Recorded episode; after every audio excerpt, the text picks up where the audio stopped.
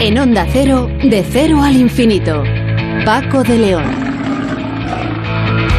Señoras y señores, muy buenas madrugadas. Bienvenidos a esta cita semanal que mantenemos aquí en Onda Cero, en De Cero al Infinito, en estos días en los que ya el invierno eh, se está poniendo serio y esta ola, dicen, de frío polar se está dejando notar. Bueno, nada nuevo, como corresponde, por otra parte, y mientras el volcán Cumbre Vieja en la isla de La Palma, pues sigue ahí, aunque se han escuchado voces que hablaban de quizá el atisbo de buenas noticias, de que pudiera estar más o menos cerca al final, lo cierto es que las erupciones continúan y los desastres también. Hoy vamos a empezar hablando con lo que Ojo, para muchos puede resultar un desastre. También vamos a hablar con um, May López, que es investigadora de OBS Business School y directora del informe titulado El coche eléctrico en España. Nos va a contar los datos más significativos de la normativa europea que establece, entre otras muchas cosas, que en el año 2035, que tampoco falta tanto, todos los vehículos, todos, sin excepción, deberán ser eléctricos puros o de, hidrógeno. Con Sonsoles Sánchez Reyes vamos a recordar, a recordar hoy la historia del hombre que pudo haber cambiado precisamente la historia, valga la redundancia. Hablo del príncipe Juan, el único hijo varón que tuvieron Isabel y Fernando, los reyes católicos. Ya en la segunda hora empezaremos hablando con Manuel de León, que es profesor de investigación del CSIC en el Instituto de Ciencias Matemáticas, quien nos va a contar precisamente las eh, matemáticas que encierra el conjunto monumental de la Alhambra de Granada. Por si algo le faltaba a este fantástico lugar, no solo podemos eh, ver eh, bellezas pues muy evidentes, sino otras un poquito más difuminadas como, como son las ciencias matemáticas. Hay mucha matemática en la Alhambra. Y con Antonio Villaseñor, investigador del Instituto de Ciencias del Mar de Barcelona y coordinador de una instalación en el volcán Cumbre, Vieja de La Palma, eh, vamos a hablar de cómo aprovechando la llamada fibra oscura, es decir, unos cablecitos que, que sobran ahí en la fibra óptica, se puede lograr aumentar y monitorizar mejor el volcán mediante esto que los especialistas llaman, como digo, fibra oscura. Y en nuestra sección Héroes sin capa con David de la Fuente, hoy vamos a conocer la voz o las voces eh, que oímos de entrada, es decir, el primer contacto cuando llamamos a un teléfono de emergencia. Cómo trabajan estos profesionales y sobre todo nos recordará cómo hay que hacer correctamente para que la atención pueda ser lo más rápida eh, posible una llamada de emergencia. No sé, cuando tenemos un accidente o vemos un accidente o nos encontramos en una situación mm, determinada de peligro. Todo ello hoy con una música que nos iba a llevar hasta Portugal. Eh, ella se llama, eh, ella es una gran cantante de fados. Lo primero que se hizo, se ha hecho popular en España gracias a la, a la serie La Casa de, de Papel, con un tema que luego escucharemos. Hace del fado algo realmente maravilloso. Se llama Piedade Fernández.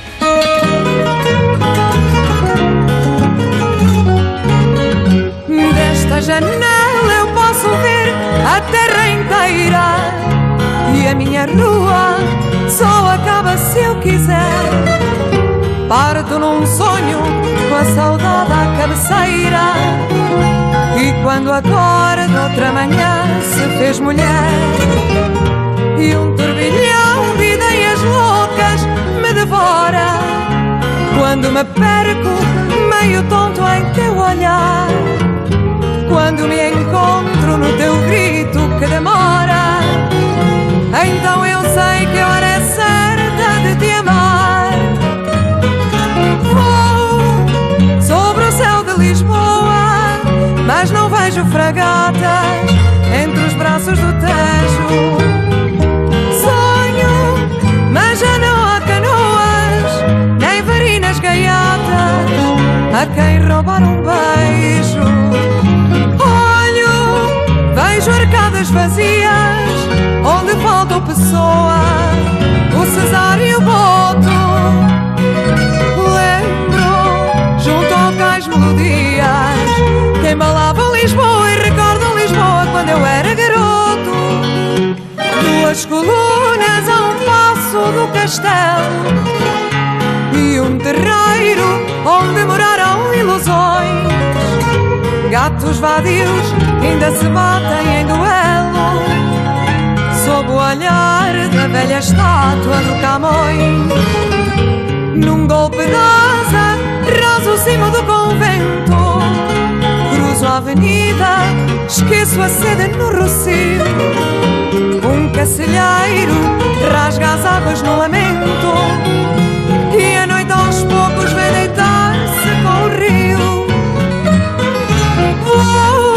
Según el informe El vehículo eléctrico en España, publicado por OBS Business School, es necesario hacer más asequibles en precio los modelos eléctricos, aumentar su autonomía, solucionar la falta de infraestructura de carga, facilitar el acceso a ayudas y además poner en el mercado modelos para todos los segmentos. Ya saben ustedes que en 2035 todos los vehículos deberán ser eléctricos puros o de hidrógeno y lo cierto es que el mercado de este sector va al alza, eso es verdad, pero muy lejos de los objetivos marcados por la Unión Europea. Tan es así que, según el mencionado informe, actualmente no alcanzamos ni el 3% del objetivo que debemos cumplir en unos 10 años. Por si esto fuera poco, la crisis de semiconductores y el aumento de precio de las materias primas reducirá la producción mundial de automóviles en 7,1 millones de vehículos en, eh, en los próximos meses. Además, el sector del vehículo eléctrico debe prepararse para no depender de los proveedores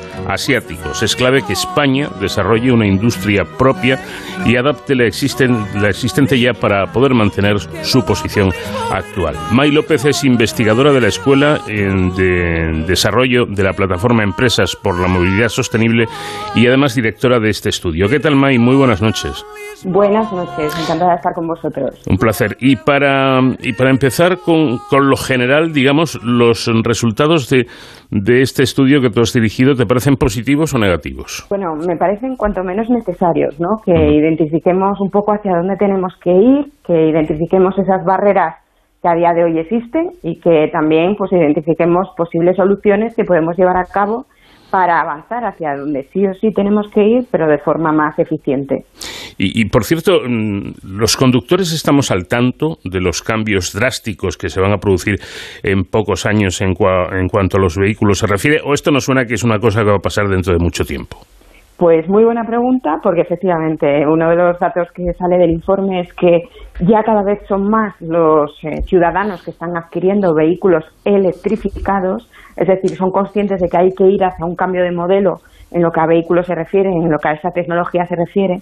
Ya en el 2020 el 30% de los vehículos que se vendieron nuevos ya eran electrificados. La diferencia está en que dentro de ese electrificado no entran el híbrido, el híbrido enchufable y el eléctrico puro. Y de cara a cumplir esos objetivos que mencionabas al principio, en España solo cuentan esos eléctricos puros y esos híbridos enchufables. O sea, todo lo que, digamos, lleva ese cable, ¿no? Para que todos los, los oyentes nos entiendan, que enchufa ese vehículo a un, a un punto de recarga mm. o a la red eléctrica. Y, sin embargo, la categoría de vehículo que más está creciendo en venta nueva es el híbrido, el híbrido que no es enchufable. Y ese no computa de cara a ningún objetivo. Con esto lo que quiero decir es que como todos sabemos, eh, la adquisición de un vehículo es probablemente una de las decisiones más importantes que cualquiera de nosotros tenemos que tomar, ¿no?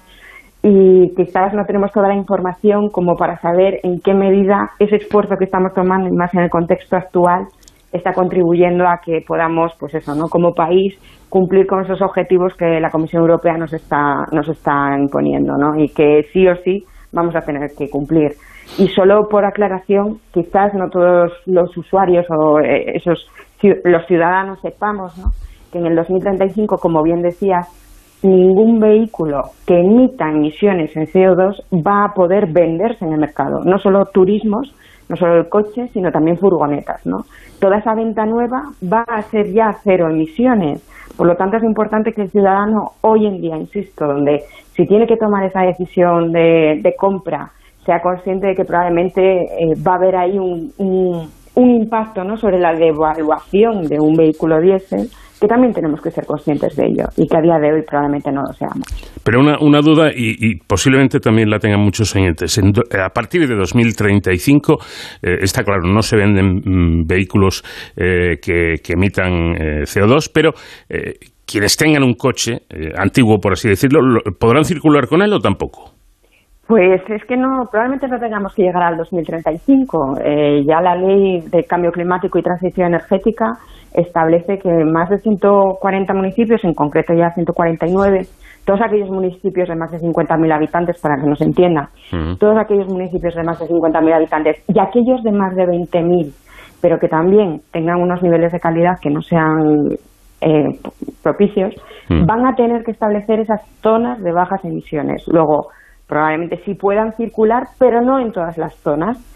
Eh, quiero decir, no es que vayamos a tirar todos los vehículos que tengamos, ni muchísimo menos, lo cual tampoco sería bueno desde un punto de vista ambiental, pero sí debemos de ser conscientes si adquirimos un vehículo, que esa es otra de las cosas que estamos viendo, ¿no? que cada vez se adquieren menos vehículos, sino que, por ejemplo, lo que se hace es ir a un modo renting o a un pago por uso. Pero si tenemos que adquirir ese vehículo, que seamos conscientes para qué va a ser porque probablemente 148 municipios o 49, es decir, más del 50% de los ciudadanos se van a ver afectados por esta normativa que se aplica en el 2023, es decir, pasado mañana, van a tener restricciones en base al tipo de vehículo que tengan. Y muchos de esos vehículos mm, sin etiqueta o con etiqueta B, o quizás ya en un futuro no muy lejano, también aquellos con etiqueta C, es decir, todo aquello que no sea ni eco ni cero emisiones, eh, van a ver restringida su movilidad. Luego es importante, insisto, que sepamos si tenemos que adquirir un vehículo, para qué va a ser, y de cara a, si la realidad es para movernos dentro de una ciudad, ser conscientes de que cada vez va a ser más difícil hacerlo si no es con vehículos que sean eh, cero emisiones o cuanto menos eco, no etiqueta ah. eco. Eh, bueno, yo creo que esto conviene tenerlo en cuenta. Em, efectivamente, aclara, aclara nuestra, nuestra invitada May López que no se trata de que a partir de cierta fecha tengamos que tirar o mandar a la chatarra. En absoluto. En absoluto, ¿no? Pero que seamos conscientes que efectivamente pasado mañana, es decir, en 2023, en grandes ciudades sobre todo, habrá restricciones, supongo que, pues, por ejemplo, en, en Madrid o Barcelona, en la zona centro, no se podrá circular con este tipo de vehículos. Bueno, Madrid ya lo estamos viendo, ¿no? El plan 360 cada vez va a venir a restringir más esa movilidad, eh, sobre todo particular, pero más que mandar también al ciudadano el mensaje de que esto es algo, pues eso, ¿no? Que, que va a ser obligatorio y por sanción, es importante también que les enviemos el mensaje de que hoy en día los turismos, ese coche particular, está generando el 15% del total de emisiones de CO2, ¿no? Mm. Ahora que estamos muy sensibilizados con el cambio climático. Pero también tenemos que ser conscientes de que ese transporte en la ciudad, ese tráfico, está generando el 40% de los óxidos de nitrógeno, que para que nos entiendan es eso que está generando esa mala calidad del aire que respira el 92% de los ciudadanos. Es decir, que muchas veces nuestra decisión a la hora también de cómo nos movemos en una ciudad está haciendo que, tengamos un impacto en la salud de los ciudadanos, de no solo nosotros, que somos los que decidimos cómo movernos, sino mm. de esos niños que están en el colegio, que no están haciendo nada malo y sin embargo, porque nosotros queramos movernos en nuestro coche particular diésel, eh, les estamos haciendo respirar aire contaminado, algo que hace que mueran de forma prematura 400.000 personas en Europa. Es un dato mm, escalofriante. ¿eh? Se habla, eh, pues no sé, de causas de muerte muy serias como puede ser el cáncer, pero esta no se queda atrás. ¿eh? 400.000 personas al, año que mueren por, por la mala calidad de, del aire. Eh, otra cuestión que sea brevemente, porque tengo muchas cosas, o quiero preguntar muchas cosas a Mike, y es, eh, lo has dicho antes, y a lo mejor ha pasado así un poco de soslayo. Es decir, que el vehículo híbrido, que ahora está, digamos, muy, muy de moda dentro de este sector, eh, va a ser como un diésel. Eh, no vale, ¿no? No tanto, porque a día de hoy tiene una etiqueta eco, hmm. pero sí es cierto que tenemos que tener en el horizonte ese, ese, esa obligación para el 2035, ¿no? donde ese híbrido que no es enchufable eh, va a acabar siendo quizás también mal visto, digamos, ¿no? Mm. Y también porque ese híbrido que no es enchufable, quizás en emisiones, que es lo que buscamos, ¿no? Reducir las emisiones de CO2, eh, cuando se utiliza fuera de una ciudad quizás no es el vehículo más eficiente, ¿no? Entonces, bueno, no es, no es un tema también de que podamos demonizar vehículos en general, sino que busquemos la eficiencia de cada vehículo, que realmente veamos eh, qué consumen y cuánto consumen, que veamos para qué necesitamos ese vehículo, que muchas veces incluso pues prioricemos otro tipo de modos de movilidad y sobre todo que al ciudadano de a pie que todos todos nosotros pasamos por esa situación de bueno ante la incertidumbre qué hago que sepamos también todas las alternativas que existen no y cómo pues eso no uno de los datos que sacamos del informe es que uno de cada tres vehículos que se están adquiriendo eh, hoy en día se adquieren en modo renting precisamente para evitar esa duda no para esa incertidumbre poder gestionarla de forma pues más tranquila que al final es lo que los ciudadanos queremos. Bueno, ya sé que es imposible, pero vamos a imaginar que, a los conductores españoles nos entra una rápida concienciación ecológica y además disponemos de, dinero y de alrededor del millón de coches que se venden cada año en nuestro país, eh, de pronto todos fueran eléctricos o de hidrógeno. Supongamos que esto ocurre el próximo año 2022. Eh, ¿Se imagina el panorama que pasaría? Bueno, no creo que sea eso tampoco lo que se busque, porque lo mm. que se busque es reducir la movilidad, insisto. Es a lo mejor cambiar ese concepto de realmente necesito un coche o necesito dos coches, que es lo que está ocurriendo a día de hoy, Quizás lo que necesitamos es compartir ese coche o pagar el uso de ese coche, pero solo cuando lo utilizo, no todo el coste asociado a tener ese coche en propiedad.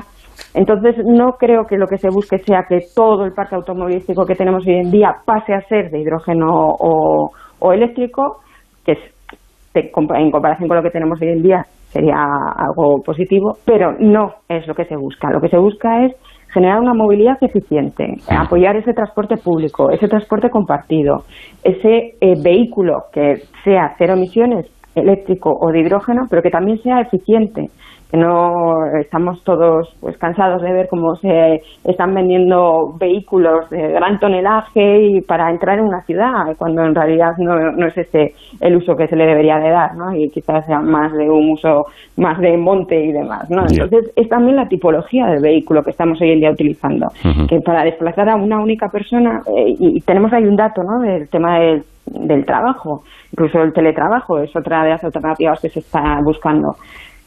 40 millones de desplazamientos diarios se realizan en España para ir a trabajar. Y de esos 40 millones, el 60% en vehículo particular y el 60% con un único ocupante. O sea, que estamos moviendo a todo el mundo al mismo tiempo en vehículos con gran capacidad, gran tonelaje, poco eficientes. Pues hay cosas que se pueden mejorar, ¿no? Pero no sustituyendo el 100% por algo que tampoco tendría, tendría sentido. Bueno, vamos con, otra cuestión que es importante. El, vehículo necesita una energía. Eh, eh, aunque sustituyamos la, gasolina o el, gasóleo, pues habrá que cargar esos, esos, las baterías de esos vehículos. ¿Las estaciones de recarga eh, son rentables ahora mismo? Bueno, del estudio una de las cosas que también tenemos es que mm, a través de Technic, que gestiona todos los puntos de recarga en Cataluña, sí hemos visto que mientras que un punto de recarga tenga de media unas cuatro recargas eh, al día, sale ya rentable. Lo que mm. tenemos que hacer en este sentido, y es importante que también lo sepamos y incluso lo exijamos, ¿no? es que desde Europa ya nos están marcando la necesidad de que estos puntos de recarga sean interoperables. Es decir, para que nos entiendan los oyentes, hoy en día si vamos a un banco sacamos dinero sin tener que tener una cuenta de cada banco. Sin embargo, ahora mismo tú tienes un coche eléctrico y si quieres recargar ese coche eléctrico tienes que bajarte una aplicación concreta de cada uno de los gestores de ese punto de recarga, pagar de la forma que ellos te indican y eso no es interoperable. Lo que tenemos que hacer es facilitar al usuario que vaya donde vaya pueda recargar en esos puntos de recarga sin necesidad de tener que hacerse, digamos, esa cuenta con cada uno de esos usuarios. Insisto, algo que en Portugal, por ejemplo, pasa y en otros muchos países en Europa. Luego, no es tanto cuántos puntos de recarga hay, sino el uso eficiente que le tenemos que dar y más cuando esos puntos de recarga están siendo financiados por fondos públicos. ¿no? Es que es ir contra la tendencia, es decir, cuando ahora está casi todo globalizado, el ejemplo que ponías de los bancos es, es muy bueno, u otros más, pues ahora resulta que no, que en el caso de las estaciones de servicio para estos vehículos tiene que ser tal aplicación para, para, para tal estación. Eh, eso me parece que no es ni rentable ni viable, pero luego hay otro problema, no sé, sácame de dudas. Tengo entendido que la recarga dura aproximadamente media hora, unos 30 minutos. ¿Ese tiempo tienes que estar ahí? Bueno, depende del tipo de recarga. Eso también tenemos que decirlo. Y eso es otro, eh, y gracias además, porque estas otras cosas que tenemos que también decirles a los oyentes, ¿no? Que ahí hay mucha, mucho bulo y mucha información que hace que confunda al usuario y que al final volvamos otra vez a generar la incertidumbre. Cuando tenemos un vehículo eléctrico, lo primero que buscamos es tener esa recarga vinculada, es decir, que el vehículo recargue por la noche, que eso es lo que sale más barato, es más eficiente y además nos da la oportunidad de en un momento dado linkarlo con esa eh, eh, con la energía eh, renovable por tener placas fotovoltaicas y demás, y que esa batería todavía nos ayude, esa batería del coche todavía nos ayude a ser mucho más eficientes con el tema de los puntos de recarga junto con energía solar, ¿vale? Y eso es lo que el usuario tiene que saber, que si se adquiere un vehículo eléctrico probablemente el 90%, el 99% de las veces recargue en su, en su casa, en su domicilio, en su parking, en, vinculada, carga vinculada. Y además mucho más barato que, recargar con energía diésel, fósil, vamos. Ahora me, bien. Me imagino que eso estará pensado para, para dentro de unos cuantos bastantes años. Es decir, en, mi comunidad de vecinos no, yo no podría cargar mi coche. Eh, podría, seguro. Solo tienes que pedirlo, porque ya por normativa ya eh, tenemos la obligación, digamos, en comunidades de vecinos tener que dar ese servicio para puntos de recarga de vehículos eh, de vehículos de los particulares que vivan allí y ya hay una normativa para que también los eh, parkings públicos de más de 10 plazas también tengan que tener zonas de, puntos de recarga. en pues ese sentido, pues dato importante, ¿no? Porque yo, por ejemplo, no lo sabía eh, esto. Es decir, yo puedo exigir que mi comunidad de vecinos ponga un sistema para que yo, si tengo el coche eléctrico, lo pueda cargar desde mi plaza de aparcamiento, vaya lo vas a pagar tú, pero efectivamente tú vas a poder pedir ese punto de ese, ese, esa toma para que establezcas ese punto de recarga en tu, en tu casa. Y ese es la carga vinculada, que es lo que sale eficiente. Igual que, pero que es cierto que igual que no se sabe eso, hay otra de las cosas que no se sabe y que es necesario que el usuario sepa, ¿no? Que es todas las grandes posibilidades que se ven ahora con el autoconsumo. Y sin embargo hay mucha gente que también sigue creyendo que por vivir en un, en un edificio con una comunidad de vecinos no puede instalar esas placas solares y eso ya ha cambiado y ya nos permite hoy en día ahorrar costes también en esa factura energética y no solo ahorrar costes, sino ahorrar emisiones. ¿no? Mm. Y luego ya, insisto, si esa, esa infraestructura eh, de placas solares se puede vincular incluso con las baterías en un futuro para que puedan acumular la energía, ya es, vamos, eh, ideal e idóneo. Mm. Pero bueno, insisto que sí es verdad que la gente sigue creyendo que el tener un coche eléctrico va a depender mucho de esa infraestructura de recarga que hay en, en las carreteras cuando esa recarga ha de ser muy puntual y sobre todo lo que tienen que saber es que lo que han de hacer es tener esa recarga vinculada y que para eso ya sí se ha avanzado lo suficiente como para que cualquiera de nosotros podamos tener ese, ese vehículo. Incluso ya hay parkings que están ofreciendo, eh, parkings públicos que están ofreciendo el alquilar plazas de garaje con la carga también y el punto de recarga. O sea que cada vez hay muchas más facilidades. De hecho, el número de vehículos eléctricos que se están vendiendo por primera vez, eh, los electrificados han superado a los vehículos diésel en, este, en estos últimos meses, o sea que eso es una muy buena señal y también es cierto que, eh, bueno, la Asociación de Usuarios de Vehículos Eléctricos también lo dice, está creciendo cada vez más y, no hay ni un solo usuario de vehículo eléctrico que luego vuelva a un vehículo diésel, lo cual eso creo que también es un mensaje por sí, o sea, importante para, para los ciudadanos porque es el mejor mensaje de que no solo es viable, sino que es probablemente mejor. Bueno, vamos con otro asunto que mm, para mí eh, supone un, un problema, tal vez por ignorancia, ¿eh? no digo yo que, no sea así. Mm, según he podido leer, eh, podemos calcular la vida útil de la batería de, uno de estos vehículos en aproximadamente ocho años, teniendo en cuenta eh, que dentro de no mucho todos los vehículos tendrán que ser recargables cada, ocho años, solo en España, teniendo en cuenta que se vende, repito, como un millón de coches, tendremos acumulado ocho millones de baterías de desecho. ¿Está calculado el impacto ecológico que esto tendrá o mis datos fallan?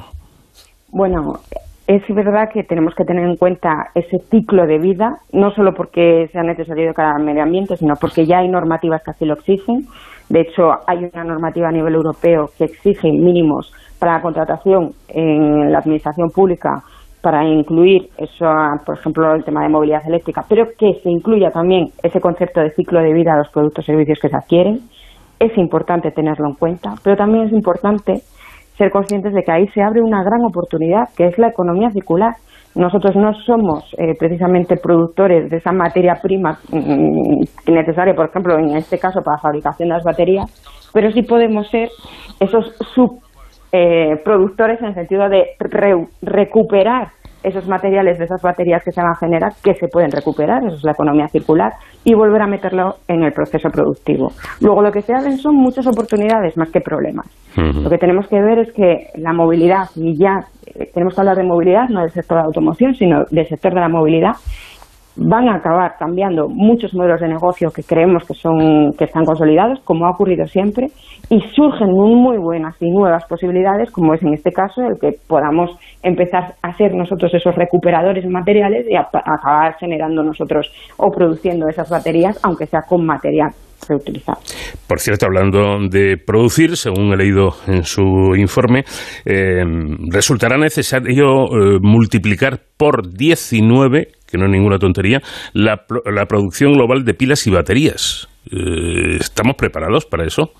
Bueno, pues ese es el dato que tenemos a día de hoy. Y ante el estamos preparados, pues es difícil contestar, aunque sí es cierto que también lo que estamos es viendo como cada vez más hay más desarrollos, como cada vez más se está poniendo más foco en crear nuevas formas de energía para esas baterías eh, en base a nuevos materiales y que cada vez, y lo hemos visto, eh, las baterías están evolucionando a una velocidad eh, espectacular en lo que a autonomía y eficiencia se refiere. Entonces, a día de hoy, ese es el dato que se maneja, pero a día de dentro de cinco días, dentro de cinco años, dentro de 15 años, probablemente el entorno y el contexto sea completamente distinto, ¿no? Y hayamos evolucionado con nuevos materiales. Lo importante es sí. Sí, sí, adelante. que lo importante es ver que, que, esto no es solo algo del vehículo eléctrico, nos está pasando con todo. O sea, y nadie se está planteando si un teléfono móvil que también requiere de mucha materia prima y escasa y materias raras, si dentro de cinco años podemos tener todos otra vez teléfonos móviles, ordenadores y la tecnología que venga. Hmm. Sin embargo, con el vehículo eléctrico se está poniendo quizás demasiado foco en ese sentido. Hmm. Bueno, algo que también llama la atención, o por lo menos a mí, eh, del informe es que a partir de 2023 todos los edificios que no estén destinados a uso residencial y con más de 20 plazas de aparcamiento deberán contar con una infraestructura de, recarga. Como señalábamos un poco eh, en broma, 2023 es pasado mañana. ¿Vamos a eh, llegar a tiempo o no? Bueno, yo creo que ya hay muchos que ya lo tienen, que también tenemos ahí el MOVES 3, que es ese plan de ayudas que viene a renovar no solo vehículos, eh, tanto coches como furgonetas, como la instalación de esos puntos de recarga, y que son 400 millones los que hay sobre la mesa, más 800 millones, o sea, que pueden llegar a 800 millones en base a cómo las comunidades autónomas lo gestionen. Luego sí tenemos, digamos, esas ayudas para poder llevarla a cabo, tenemos la normativa, no solo eso, sino que también el Ministerio eh, lanzó recientemente pues más de mil millones también de, de, ayuda a los municipios para que establezcan estas zonas de bajas emisiones donde estos este requerimiento de puntos de recarga en edificios públicos también va a ser incluido ahí. Luego yo creo que vamos por el buen camino, pero este era un poco el mensaje que comentábamos antes, ¿no? Cada vez vamos a ayudar más a que cualquier usuario de vehículo eléctrico el la incertidumbre, cuanto menos en lo que a recarga se refiere, desaparezca, ¿no? Y empecemos a, a, ver todavía mucho más acelerado el cambio que es natural que se produzca. Es un, es un cambio complicado, ¿eh? es no, es, fácil porque efectivamente, como me están recordando por aquí, eh, hay muchísimos eh, edificios en, en, Madrid, en, bueno, en toda España, eh, que no cuentan con plazas de aparcamiento en, en la propia comunidad. Quiere decir que tienen que aparcar en la calle directamente. Eh, eso es. Eh, eh, ah, ¿Cómo solucionamos eso? Pues simplemente a lo mejor muchas veces tenemos que mirar qué es lo que están haciendo otros países, ¿no? Si nuestros oyentes han tenido la posibilidad de ir a Noruega o a Holanda, pueden ver cómo, incluso en España, creo recordar que Valencia ya tiene proyectos de este estilo, como incluso las propias parolas de la luz que están en, en espacio público, sacan un punto de recarga para poder enchufar. O sea que alternativas hay. Hmm. Lo que tenemos que hacer es, pues eso, eh, efectivamente, gestionar el cambio, ¿no? Que muchas veces nos cuesta ese, ese cambio y otras veces directamente vemos cómo fluye sin, si no le prestamos mucha atención. ¿no? Soluciones hay, lo único que tenemos que hacer es aprender o copiar o replicar aquellas que ya otros países han puesto en marcha y, y ser conscientes de que ese cambio viene. Entonces, ya que viene, adelantémonos, eh, posicionémonos. Al final, el sector de la automoción, que no da movilidad, de la automoción, es el segundo eh, a nivel Europa, noveno a nivel mundial. Tenemos que seguir manteniendo esa posición y para ello ser conscientes de que no solo tenemos que ver qué es lo que vamos a vender en el 2035 para que nos adaptemos a ello, sino que como país también ayudemos con la propia compra que se realice dentro a ir hacia ese camino, porque esa es la forma de posicionarlo. Efectivamente, lo, ideal es maridar los datos, ¿no? Porque el dato económico que comenta May, efectivamente, el segundo productor de Europa en automoción, el noveno del mundo, eh, esto significa que producimos, produce nuestro país el 3% de los coches del mundo, lo que representa el 4,53% del Producto Interior Bruto, que no es ninguna tontería. Entonces hay que buscar la fórmula eh, eh, eh, que, bueno, no, no, este dato no, no caiga, porque no sería bueno, pero que se maride, como digo, con, con la sostenibilidad mayor que se pueda. Bueno, y que se maride con qué producto es el que se va a vender en el futuro si no somos conscientes de que ya hay un producto que nos están diciendo que es el que se va a vender y que nosotros, aunque somos productores, no somos decisores, tendremos que ir adaptándonos a lo que el cliente demanda. Y el cliente, si es nacional, nos ayudará también a tener ese argumento de negociación de cara a poder mantener esa posición aquí en España pero siempre teniendo en cuenta de que efectivamente como grandes exportadores tendremos que saber quiénes son nuestros clientes y que el producto que nos están pidiendo a día de hoy es que para el 2035 sea cero emisiones. Bueno, con esto ya termino porque yo seguiría mucho más tiempo, ¿no? Creo que es un, tema muy novedoso que nos afecta directamente a, todos y, hay muchas dudas. Eh, Jan, nuestra invitada, nos, nos, ha resuelto algunas de las que teníamos. Otra cuestión es que a veces, y con esto ya acabo, como digo, em, a veces cuando hablamos de esto pensamos en nuestros coches particulares como si fueran los únicos, pero es que la norma se establece para todo tipo de vehículos a motor, coches, furgonetas, motocicletas, incluso camiones. Debido al auge que están teniendo los servicios de reparto de mercancías y el aumento del impacto de estos en las áreas metropolitanas, eh, sobre todo, señalan ustedes en el informe que se deberán establecer medidas para conseguir que el transporte comercial avance hacia la electrificación promoviendo la adquisición de nuevos vehículos eléctricos y el despliegue de infraestructura de recarga mediante programas de, de ayudas. Esto me parece muy importante porque sobre todo las nuevas generaciones eh, demandan este servicio. Bueno, demandan no, es que los jóvenes o muchos de ellos eh, apenas compran en las tiendas tradicionales. Efectivamente. llaman a las plataformas estas que todos conocemos y que son muy cómodas, pero que tienen que utilizar un vehículo para hacer el reparto y que precisamente a lo mejor no es la forma más sostenible, ¿no? De mm. hecho, eh, nosotros desde Empresas por la Movilidad Sostenible hemos creado un movimiento que es entregasostenible.org, donde ya hay cada vez más organizaciones, donde lo que buscamos es sensibilizar sobre ese consumo sostenible, ¿no? Que hablamos de la ciudad de los 15 minutos y la ciudad de los 15 minutos se conforma con tiendas de proximidad que difícilmente están pudiendo competir con esas esos marketplaces que hoy en día dominan ¿no? ese comercio electrónico. Luego es importante no solo que veamos cuál es la forma con la que cada uno de nosotros nos movemos, sino qué movilidad indirecta estamos generando, ¿no?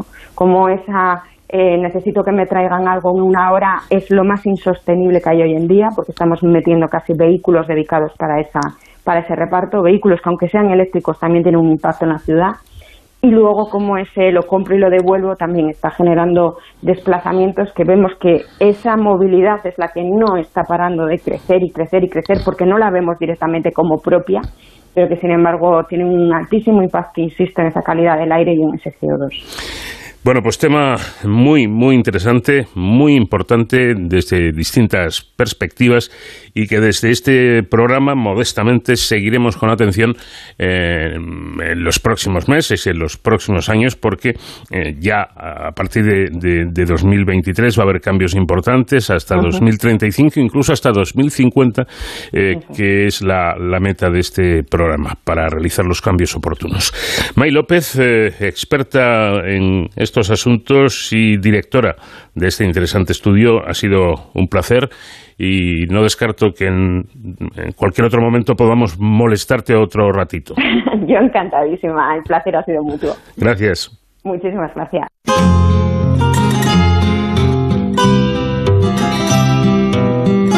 Vamos de cero al infinito en onda cero. Un día repente de mago todo me va E então houve uma gota d'água por mim deslizando. Foi como um suave milagre em me acordar. Doçuras de dor e ternura, torturas cantando. Amor, meu amor, dia a dia de mim se perdendo. Ai, dor, minha antiga alegria, de mim se apartando. Se for uma, for uma orgia de vida esquecendo dia que foi de magia, a sorrir vou chorando. Ai, dor, amor de ser quem não me sai. Amor, ai, dor, cantando me chorai. Ai, dor, amor, que vida me sobrou para ser amor. O voo, o voo que ainda sou. Ai, dor, amor de ser quem não me sai. Amor, ai, dor, cantando me chorai Ai, dor, amor, que vida me sobrou. Para ser amor O voo, o voo que ainda sou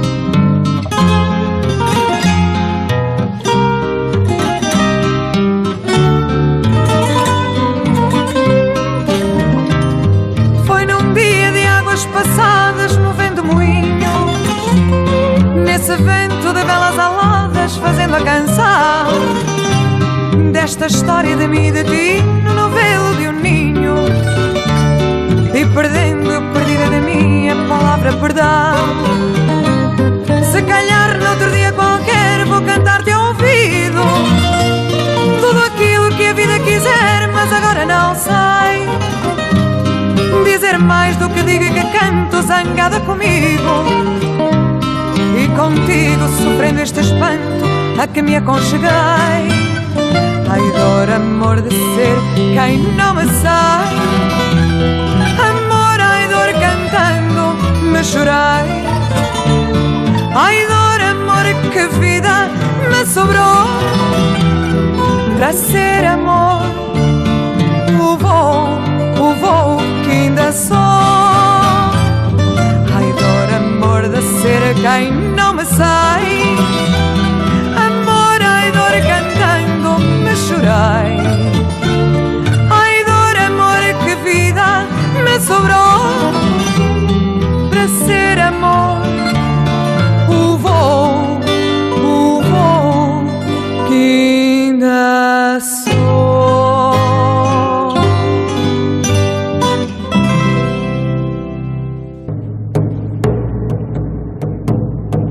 Esta noche Sonsoles Sánchez Reyes nos cuenta la historia de una muerte prematura que pudo haber cambiado la historia. Sonsoles, ¿qué tal? Buenas noches. Buenas noches, Paco. Y es que estamos hablando del, del príncipe Juan, nada más y nada menos que el único hijo varón de los reyes católicos. Una muerte sobrevenida en Salamanca el miércoles 4 de octubre de 1497, cuando contaba solo 19 años, dio al traste con los planes dinásticos y sucesorios de los reyes Isabel y Fernando, y fue un episodio luctuoso, sublimado en numerosas piezas literarias de la época. Ese mismo día, el príncipe hizo testamento, disponiendo que su cuerpo sea sepultado a donde el rey y la reina, mis señores, se hubieren de sepultar o donde sus altezas mandaren. Fue sepultado inicialmente en la Catedral Salmantina, hasta que por mandato real fue trasladado al Real Monasterio de Santo Tomás de Ávila, donde llegó el 8 de noviembre y fue enterrado en un túmulo. Fernando e Isabel elegirían una fundación dominica realizada por ellos pocos años antes como lugar de descanso eterno de su hijo. Juan de Trastámara era a la sazón príncipe de Asturias y señor de Salamanca, uno de los señoríos otorgados por los reyes católicos a su hijo y sucesor el 20 de mayo de 1496. El príncipe Juan había llegado a la ciudad salmantina el 28 de septiembre, apenas unos días antes de su muerte con su esposa Margarita de Austria, con quien había contraído matrimonio el 4 de abril de ese mismo año de 1497 en Burgos. La llegada del cortejo de los príncipes a Salamanca fue recibida con tal alegría popular que parecía rasgarse el aire de júbilo, en expresión del cronista Pedro Mártir de Anglería. Los príncipes se alojaron en el Palacio Episcopal de Salamanca, pues el obispo, el dominico Fray Diego de Deza, catedrático de prima de teología de la Universidad de Salamanca, había sido preceptor del príncipe Juan. Al día siguiente, 29 de septiembre, Fray Diego de Deza escribió una carta a los reyes católicos para advertirles del mal estado de salud del príncipe. Los reyes estaban en la frontera extremeña con Portugal, a donde se habían trasladado para acompañar a su hija Isabel, que iba a contraer matrimonio con el rey Manuel de Portugal. El rey Fernando viajó con presteza a Salamanca, pero solo pudo presenciar allí el fallecimiento de su hijo. En 1505 el rey Fernando el Católico ordenó elaborar un sepulcro para el príncipe en virtud de lo dispuesto por la reina Isabel en su testamento, otorgado el 12 de octubre de 1504 en Medina del Campo. Mando que se haga una sepultura de alabastro en el monasterio de Santo Tomás, cerca de la ciudad de Ávila, donde está sepultado el príncipe don Juan, mi hijo. Sería encomendado al conde de Tendilla, Íñigo López de Mendoza y Quiñones, quien elegiría para su ejecución al florentino Domenico di Alessandro Fancelli, 1469-1519, que recientemente había realizado el mausoleo de su hermano, el cardenal y arzobispo de Sevilla, Diego Hurtado de Mendoza, en la Catedral Hispalense. Domenico Fancelli adquirió en Carrara 25 carretadas de mármol para la obra, que realizó en Génova, desde donde la llevó a Ávila en 1513 para instalarla en el crucero de la iglesia del monasterio. El sepulcro, con 12 pies de largo, 8 de ancho y 5 de alto, costó 1.400 ducados, más 350 ducados por el transporte desde Génova hasta Ávila.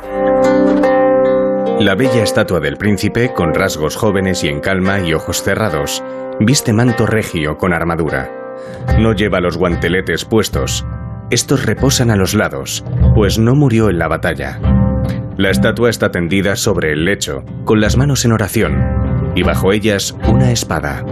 Fancelli innovó al concebir la tumba en forma de pirámide truncada, usando el modelo que diseñó Antonio Pollaiolo en 1493 para el Papa Sixto IV en la Basílica de San Pedro en Roma. Los laterales del sepulcro, unas hornacinas contienen alegorías en personajes femeninos de las cuatro virtudes cardinales y las tres teologales. En un lateral, la Virgen y el Niño con las cardinales. En el otro, las teologales junto a Santo Tomás. Las esquinas cuentan con esculturas de grifos mitológicos, recurso que Fancelli vuelve a emplear en 1517 en su obra más célebre, El sepulcro de los reyes católicos en la Capilla Real de Granada. A los pies está esculpido el epitafio del príncipe, que recuerda su biografía y sus cualidades. El 8 de agosto de 1809, durante la invasión francesa, la tumba del príncipe Juan fue profanada en busca de objetos de valor. La verja de plata que la rodeaba fue robada y varios de los relieves fueron mutilados. En 1961, unas obras en unas losas a los pies del monumento confirmaron que la tumba está vacía. Los reyes católicos eligieron como nodriza para su hijo, el príncipe Juan, a la hermana del secretario de la reina Isabel, Pedro de Torres, natural de Ávila, casada con Juan Dávila, mujer de robusta constitución y noble sangre, que se encontraba criando a su tercer hijo. Así, El matrimonio se convirtió en ayos del príncipe. Juan Dávila era nieto de Gil González Dávila, señor de Cespedosa y de Puente del Congosto. Juana Velázquez de la Torre vivió en la corte 26 años hasta su muerte en mayo de 1504. La reina Isabel, que ya se encontraba muy enferma, como reconocimiento, les concedió enterrarse en una capilla del Real Monasterio de Santo Tomás de Ávila, cerca del Príncipe Juan. En la actual capilla de la Santa Dominica, Santa Catalina de Siena, en aquella época capilla de la Quinta Angustia. El sepulcro de alabastro presenta dos estatuas yacentes de tamaño menor que el natural, que representan a los ayos Juan Dávila con armadura y empuñando su espada, y Juana Velázquez de la Torre, orando y con traje de corte. El sepulcro, obra de Pedro de Salamanca, fue encargado por Juan Dávila, hijo de los titulares, entre 1549 y 1552. La tumba cuenta con ornamentación renacentista, esfinges en las esquinas y medallones de Santiago y San Juan Evangelista. El epitafio reza, los señores Juan Dávila y doña Juana Velázquez de la Torre, su mujer, amos del muy alto y muy poderoso príncipe don Juan. Finaron el señor Juan Dávila, año de 1487, y la señora doña Juana, año de 1504. A los lados del altar de la capilla se encuentran dos nichos de piedra berroqueña, pertenecientes uno al hijo de los Ayos, Juan Dávila, abad de Santa María del Burgo, en Burgo Hondo, durante 51 años, y el otro a un descendiente del matrimonio, el primer conde de Uceda, el abulense Diego Velázquez Dávila y Mejía de Obando, a su mujer, Leonor de Guzmán, y al hijo mayor de ambos, Juan Velázquez Dávila, primer marqués de Loriana. Alonso Ortiz, canónigo de Toledo, capellán de la reina Isabel la Católica y doctor en ambos derechos por la Universidad de Salamanca, a la que legó su biblioteca en su testamento, escribió entre 1497 y 1498 la mejor consolatoria conservada, parece que a instancias del rey, para reconfortar a la reina, titulada Tratado del fallecimiento del muy ínclito señor don Juan, que recoge el dolor a la muerte del príncipe. La obra comienza como un diálogo entre los reyes, en el que Fernando narra a Isabel que no pudo acompañar a su hijo por encontrarse en Valencia de Alcántara, los últimos momentos de la vida del joven y su actitud cristiana ante la muerte. El diálogo pasa a abordar temas teológicos sobre la salvación y en este caso el rey pregunta y la reina responde, ensalzándose su condición católica. Acabado el diálogo, los reyes se retiran a su aposento, donde duermen, un sueño alegórico en el que aparecen todas las virtudes, incluyendo las tres teologales y las cuatro cardinales que se tallan en el sepulcro de mármol elaborado por Domenico Fancelli para Santo Tomás de Ávila y que les consuela y reconforta. La obra, originariamente escrita en latín, fue traducida por Ortiz al castellano para hacerla accesible a los cortesanos con menor amplitud que la versión original y adaptada a un público menos erudito. Ortiz, especialista en consolaciones, ya había compuesto otra a la princesa de Portugal, escribió oraciones consolatorias a los reyes, al cancelario y al rector de la Universidad de Salamanca. Diego Ramírez de Villaescusa, capellán de la princesa Juana en Flandes y posteriormente obispo, escribió en 1498 una consolatoria sobre el mismo tema, con el título Dialogi quator super auspicato Joannis Hispaniarum Principis e Die, estructurada en cuatro diálogos. El primero presenta a la reina Isabel hablando con la muerte, recogiendo la tradición de las danzas macabras. En el segundo, el rey comunica la noticia a la princesa Margarita, que se desmaya, y al reponerse, inicia un lamento. El tercero es un diálogo entre Fernando e Isabel, que se consuelan con la fe. Del cuarto, apenas se conserva nada. Juan de Fermoselle, Juan de la Encina, 1468-1529, es el autor de la famosa tragedia trovada, por título La dolorosa muerte del príncipe don Juan, incluida en su Cancionero, cuya última parte recoge el mundus totus y rememora nuestra condición mortal. Otro poeta del cancionero, el comendador Román, dedica 102 coplas octosilábicas a la muerte de Don Juan, de carácter alegórico y consolatorio para los reyes católicos. Esta obra es sobre el fallecimiento del príncipe nuestro Señor, que santa gloria haya. Lucio Marineo Sículo, por encargo de los reyes y de Juan de Velasco, redactó el epitafio para el sepulcro, donde se lamenta la pérdida. Pedro Mártir de Anglería compuso una breve elegía de Obitu Principis Hispaniarum, mientras que Bernardino Ricci, en una elegía dirigida a los reyes, cantó la desolación de Sicilia cuando se conoció el óbito, lo que se constata en las dos elegías del siciliano Francisco Faragonio. Según la tradición, el príncipe Juan donó un pendón a la Universidad de Salamanca como regalo a los estudiantes, un estandarte de terciopelo carmesí bordado de oro y plata, con forro de lino y galón de hilos metálicos, que luce el escudo universitario en su versión reducida, con tiara y llaves pontificias cruzadas. El estandarte, con un astil de madera, está coronado por una cruz de plata tardogótica, profusamente decorada, de finales del siglo XV o principios del XVI. El conocido como pendón del príncipe Don Juan preside el paraninfo del edificio histórico de la universidad. En el quinto centenario de la muerte del príncipe se restauró, cambiándose de posición para evitar su deterioro. Así se extendió la tela en el interior del dosel, en lugar de su anterior posición inclinada, que originaba el surgimiento de pliegues. Como parte de la celebración, se erigió una escultura del príncipe Juan, obra de Agustín Casillas, actualmente en la plaza de Monterrey de Salamanca. Sin embargo, según la investigación del profesor José Ramón Nieto González, el pendón del Paraninfo parece datar de la segunda mitad del siglo XVI, lo que no encajaría con la tradición de provenir del príncipe Juan. Los análisis realizados al terciopelo carmesí revelan que el colorante empleado es cochinilla americana, cuya utilización en Europa es posterior a 1540, y la tiara y las llaves pontificias tampoco sustentan el patronazgo principesco.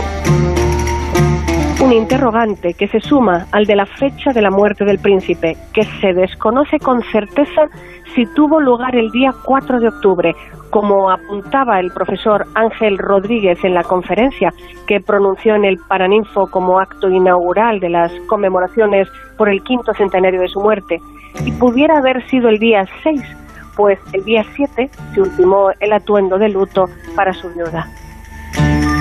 El príncipe Juan, el único hijo eh, que tuvieron precisamente Isabel y Fernando, los reyes católicos, y que ha protagonizado hoy estos paseos por la historia. Son soles, gracias como siempre. Hasta la próxima semana. Gracias a vosotros. Un abrazo. De cero al infinito.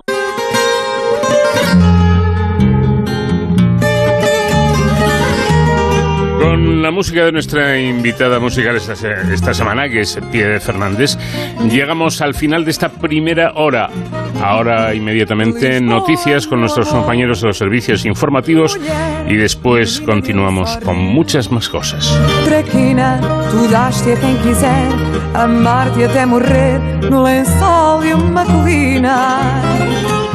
Lisboa, meu amor, canoa sem ter cais, à espera da esquinha da batota, chorando numa nota, a saudade da severa. Lá vai Lisboa, de tranças e violetas.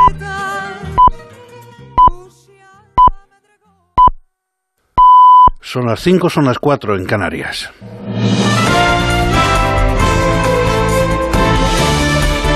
Noticias en Onda Cero.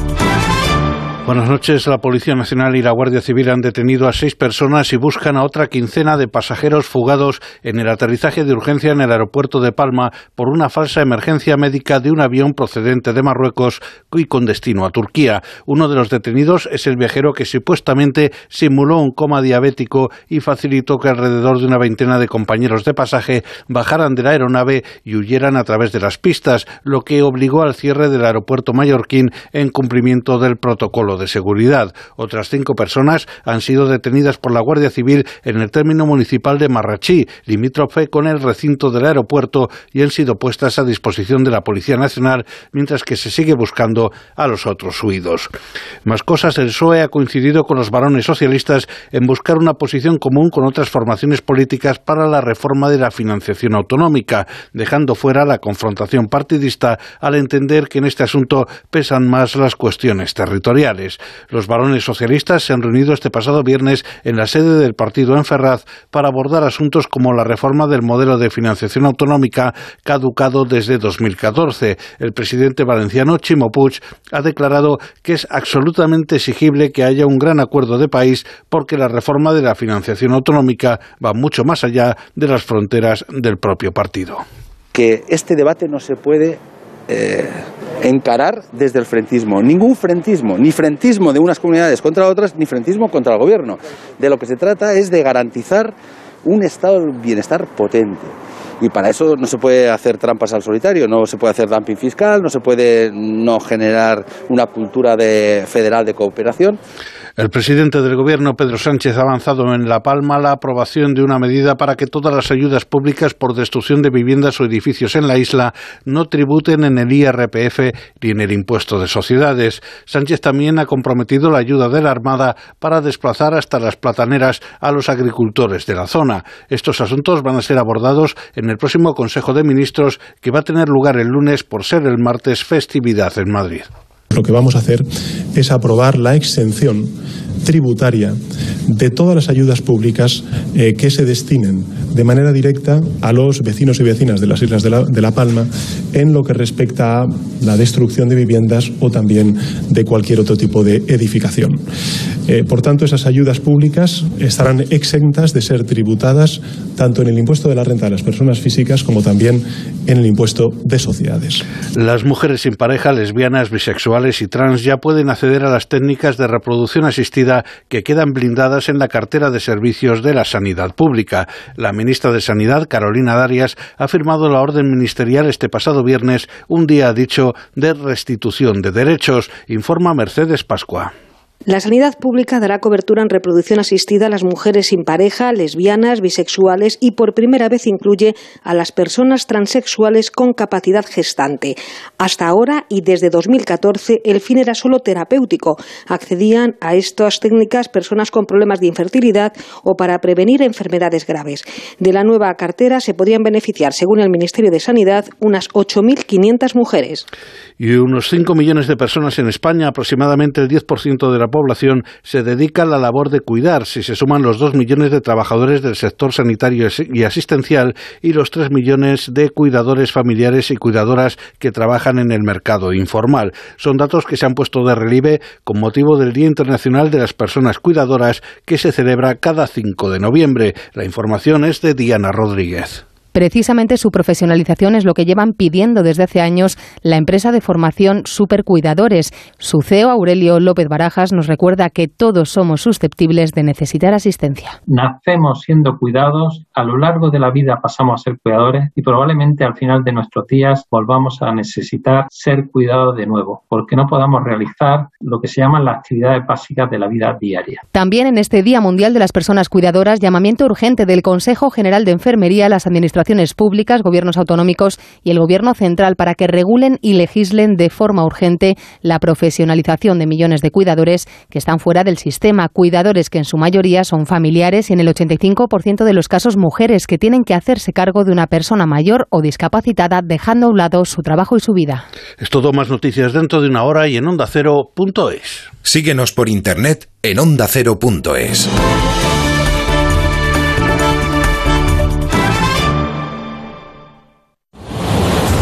Este sábado, desde las 3 y media de la tarde, súbete al tren de Radio Estadio.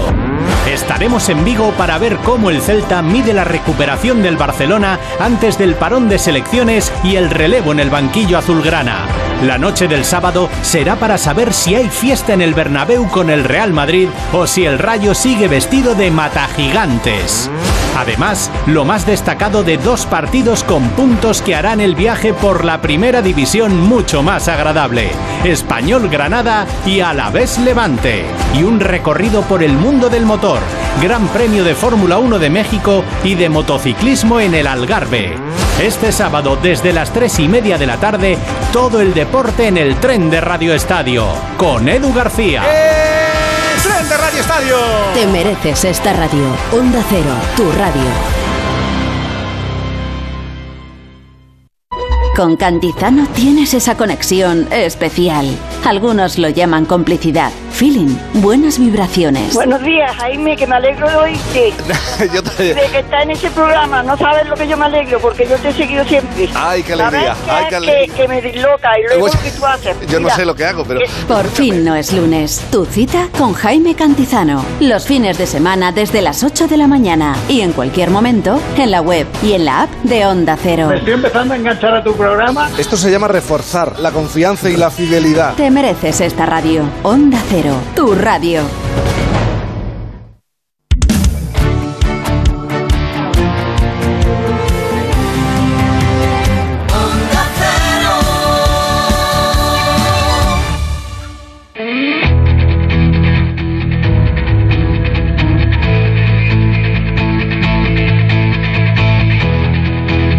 En Onda Cero, de cero al infinito. Paco de León. Segunda hora de nuestro programa aquí en Onda Cero. Por cierto, ya saben, que no lo digo nunca, que eh, tienen la posibilidad de escuchar este programa a través de nuestro podcast eh, cuando ustedes decidan, el día que quieran y a la hora que, quieran. Eh, el podcast está colgado en, en la web de Onda Cero, en www.ondacero.es.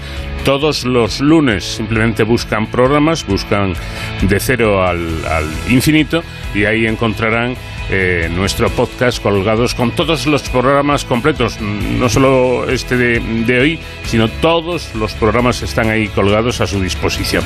Bueno, vamos a empezar hablando con Manuel de León, que es profesor de investigación del CSIC en el Instituto de Ciencias Matemáticas. Nos va a contar todas las matemáticas que eh, encierra el conjunto monumental de la Alhambra de, de Granada.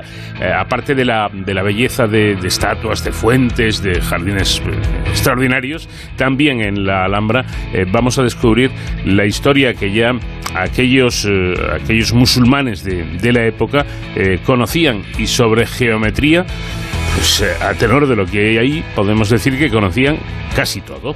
También hablaremos con Antonio Villaseñor, investigador del Instituto de Ciencias del Mar de Barcelona. Él es el coordinador también de una instalación en el volcán Cumbre Vieja de La Palma para aumentar y mejorar la monitorización del volcán mediante la llamada, la llamada fibra oscura. Nos explicará también qué es eso de la fibra oscura. Y en Héroes sin capa, hoy David Ferrero nos va a hablar de unos profesionales en los que generalmente no pensamos, pero que tienen un papel muy importante. Ellos son los receptores de las llamadas de emergencia. En una, en una situación así, eh, la voz de estos profesionales es lo primero que oímos. Y entre otras cosas, nos explicará para que el servicio sea lo más rápido y eficaz posible, cómo debemos hacer la llamada, qué debemos decir, cómo debemos actuar para que estos profesionales tomen nota, pasen inmediatamente la información a otros departamentos, si es ambulancia, esos bomberos, eh, lo que necesitemos llegue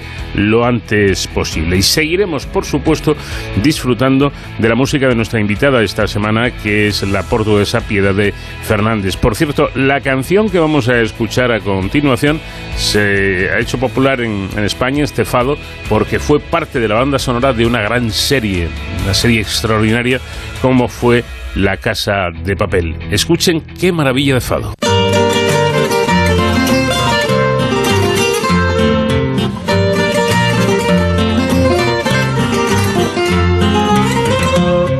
Há um fado que é cantado, há um outro que é sentido, há um fado maltratado, outro que anda perdido.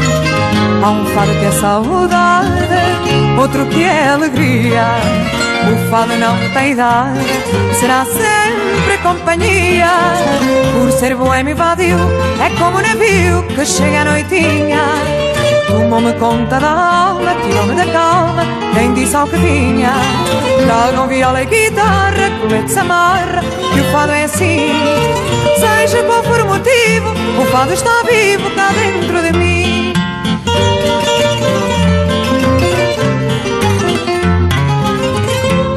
Há um fado nas vielas, outro anda nos salões. Há um fado à luz das velas, outro chama corações. Já houve um fado falado, já houve um fado canção. O triste fado do fado é maior uma emoção.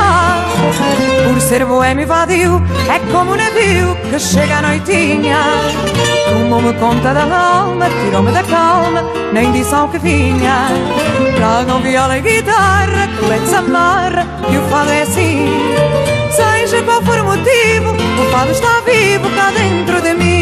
La Alhambra es un excepcional conjunto monumental que se localiza sobre una colina rocosa situada en los márgenes del, río Darro, en Granada. Su nombre procede de la palabra árabe Alhambra, que significa la roja, y se cree que por el tono del color rojizo de sus torres y muros recibió ese nombre. Creado originalmente con propósitos militares, el recinto fortificado fue al mismo tiempo una alcazaba, es decir, un fortín, un alcázar o un palacio y una pequeña medina, una pequeña ciudad. Estamos hablando de una verdadera joya de valor incalculable y gracias a su enorme valor histórico y artístico fue declarada Patrimonio Mundial de la Humanidad por la UNESCO en 1984. Según nos informa el blog del CSIC, la Alhambra es admirada por amantes de la historia, la arquitectura, el arte, la artesanía, pues, por supuesto, pero quizá ustedes no sepan que además este conjunto monumental crea una especial fascinación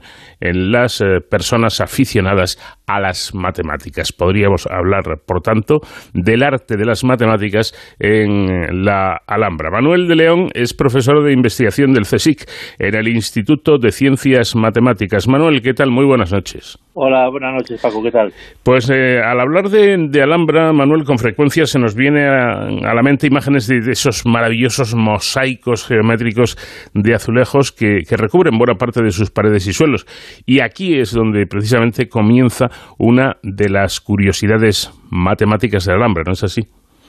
Sí, es verdad, es una eh, es una curiosidad, pero es una tiene una profundidad eh, bastante bastante grande porque lo que hacían los eh, los, los artistas, los los, los eh, árabes de la, de la época era eh, cubrir eh, planos con motivos que se repetían de una cierta de una cierta manera y esto requería un, una, un conocimiento matemático bastante bastante profundo. Eh, es decir, eh, podríamos decir que esos eh, mosaicos, podríamos definirlos a grandes rasgos como, como una eh, composición, en este caso geométrica, de figuras que recubren, recubren todo un plano, ¿no? Sí, es eh, cuando pensamos, por ejemplo, cómo podemos cubrir un plano, que con qué figura geométrica repitiéndola de una cierta manera, con nuestros patrones, podemos cubrir un plano. Pues eso es lo que lo que hacía lo que hacían estos artesanos era eh, cubrir el, el- el plano con, con unos motivos eh, con una vamos a llamar una tesela primitiva y esta vez ven repitiendo haciendo una serie de movimientos no se no se pueden hacer cualquier movimiento porque lo que tienes es que no puedes dejar ningún hueco entre entre tus entre tus teselas. Tienen que cubrir completamente esas rosetas tienen que cubrir completamente el, plano. Entonces lo que hacían pues eran movimientos que son traslaciones eh, reflexiones eh, por ejemplo podemos pensar una figura en un espejo el- la imagen reflejada eh, giros combinaciones de esta de estos movimientos. Y esto en matemáticas es una estructura que se llama un grupo ese tipo de movimientos que usted lleva una estructura, una estructura algebraica muy importante para las matemáticas y para la física y para la biología, eh, que se llama grupo y, y lo, lo curioso es que esa estructura algebraica es en la segunda mitad del siglo XIX cuando se, sea, es en el siglo XIX cuando se, se, se formaliza matemáticamente. Los árabes no tenían esa noción de abstrata de teoría de, de grupos, sin embargo fueron capaces de, de, de construir estas, estas, estos mosaicos maravillosos. Luego hablaremos más de, de los grupos. Ahora me gustaría que nos contaras un poco eh, los tipos de, de mosaico. Tengo entendido que hay em, eh, varios tipos de, de mosaicos, ¿no? Sí, hay para es una cosa que en matemáticas a veces hay números que sorprenden, pero es así, o sea, se prueba y, y es así. Eh, en el caso de un plano, solo hay 17 maneras posibles de hacerlo, que son lo que se llaman los 17 grupos cristalográficos. Y esos eh, están todos en Alhambra. Eh, se- durante mucho tiempo se pensó que no estaban todos, eh, pero sí, eh, ya eh, no hace, no hace mucho tiempo, en los años 80 del siglo pasado, se encontraron los 17, los 17 grupos, que son las 17 maneras diferentes que tenemos para eh, cubrir un, un plano con, con, con, con teselas, con, con losetas. Y esto lo, lo sabían de alguna manera los, los sabes, porque no fue hasta bastante más, más adelante, hasta el siglo XIX, cuando eh, pues se, se, se probó que, que había estos 17, 17 maneras de, de teselar, digamos, el, el, el plano, que lo hizo un matemático que era a la vez cristalógrafo, eh, Gorov. Tiene- Porque eso tiene mucho que ver con la cristalografía. Una Sí. manera, en tres dimensiones, por ejemplo, pues hay el número aumenta aumenta mucho. eh, son 230 maneras diferentes, grupos cristalográficos diferentes. Y, y esto pues se prueba matemáticamente, es decir, que no es un teorema. Eh, sí, porque, eh, bueno, he leído que fue en el año 1891 cuando el matemático y cristalógrafo ruso Evgraf eh, Fedorov demostraba que solo existen 17 posibles grupos cristalográficos para las figuras de- del plano. Es decir, no puede haber más de 17. No puede haber más, son estos resultados de matemáticas que sorprenden, Mm. pero es que es así, o sea, no hay más que 17 maneras de hacerlo. Y lo sorprendente es que los árabes las conocen todas.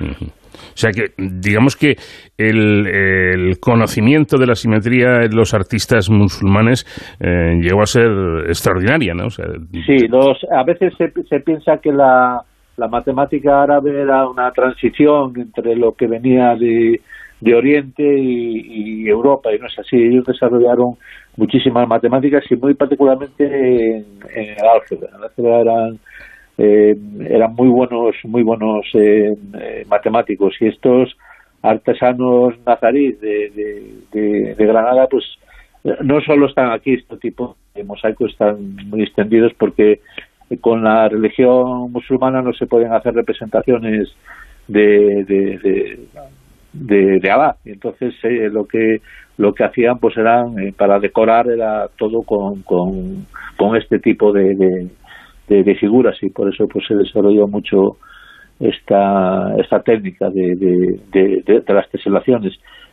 Y, y bueno, es realmente eh, tenía un conocimiento bastante profundo. Por supuesto que no no, eran- no, no tenían este teorema, este teorema, porque ni siquiera se había desarrollado la idea de, de, de lo que es un grupo.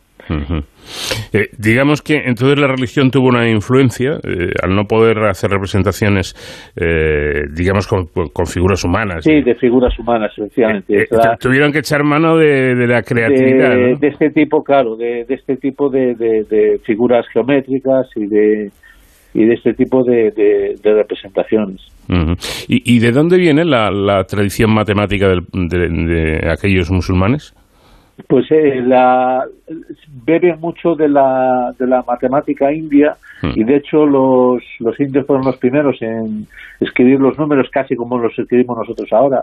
Esa numeración que llamamos arábiga porque fueron los árabes los que la, la desarrollaron y la introdujeron en, en Europa, e incluso con el concepto del, del cero, que es un descubrimiento excepcional en- para, para la cultura y para la ciencia en general.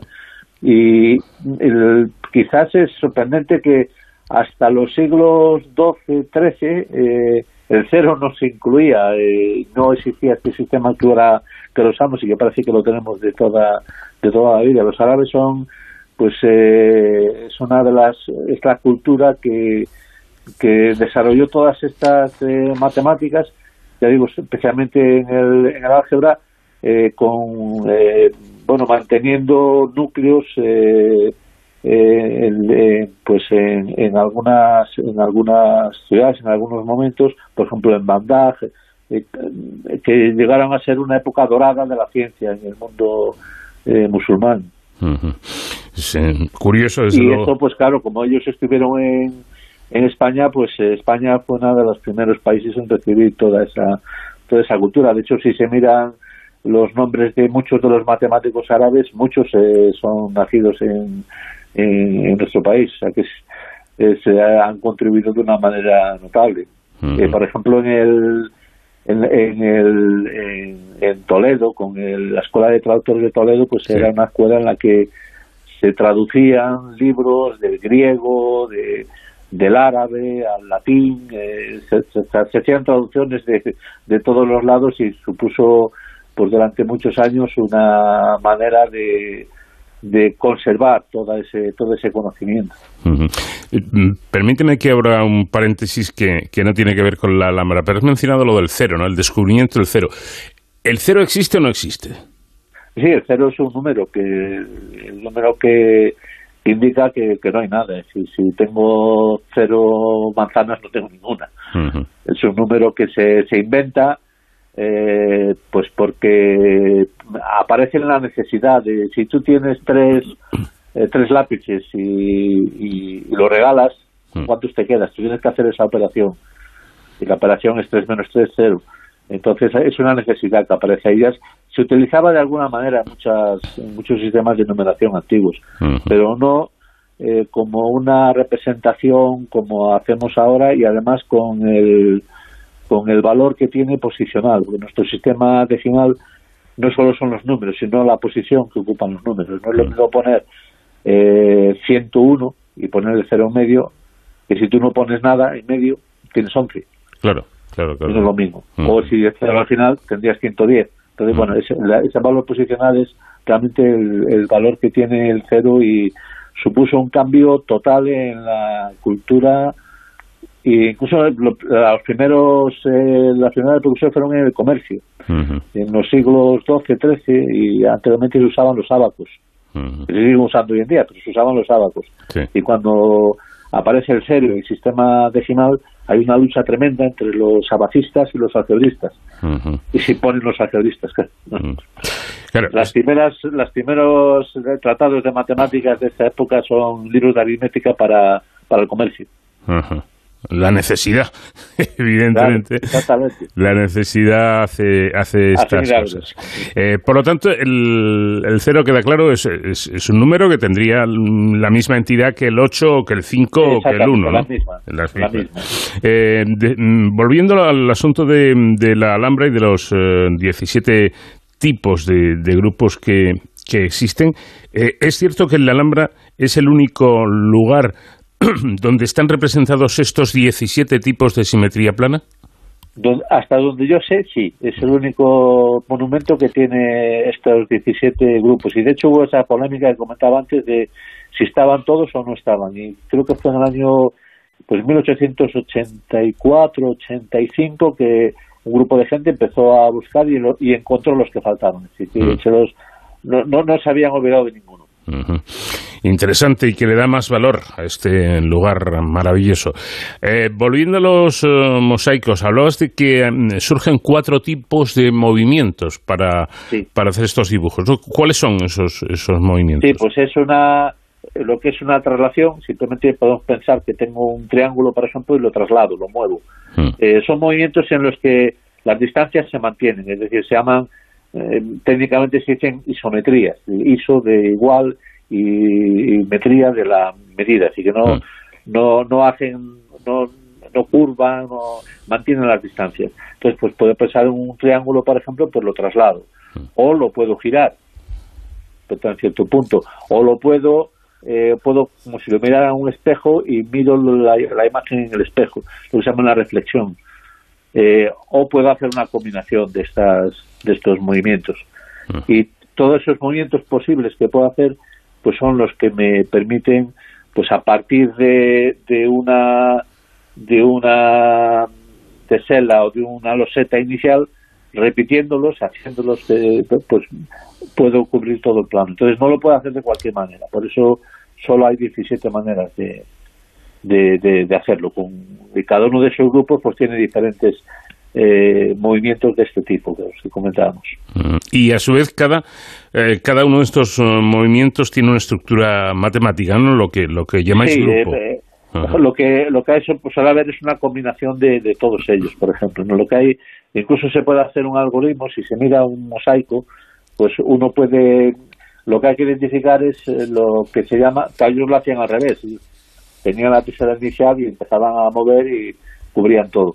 Porque la tesera inicial puede ser a lo mejor algo que está eh, eh, detrás de algún dibujo, de algún motivo que hay. Por ejemplo, puede haber, un, pues yo qué sé, pues una cruz o una, pues cualquier motivo y tú tienes que mirar cuál es la, la digamos, la, el, el, el polígono que hay ahí, que puede ser, por ejemplo, pues un cuadrado, ¿no? Entonces, pues el, el más sencillo sería un cuadrado. Tengo un cuadrado, lo voy repitiendo, eh, simplemente trasladándolo y cubro todo, todo un plano.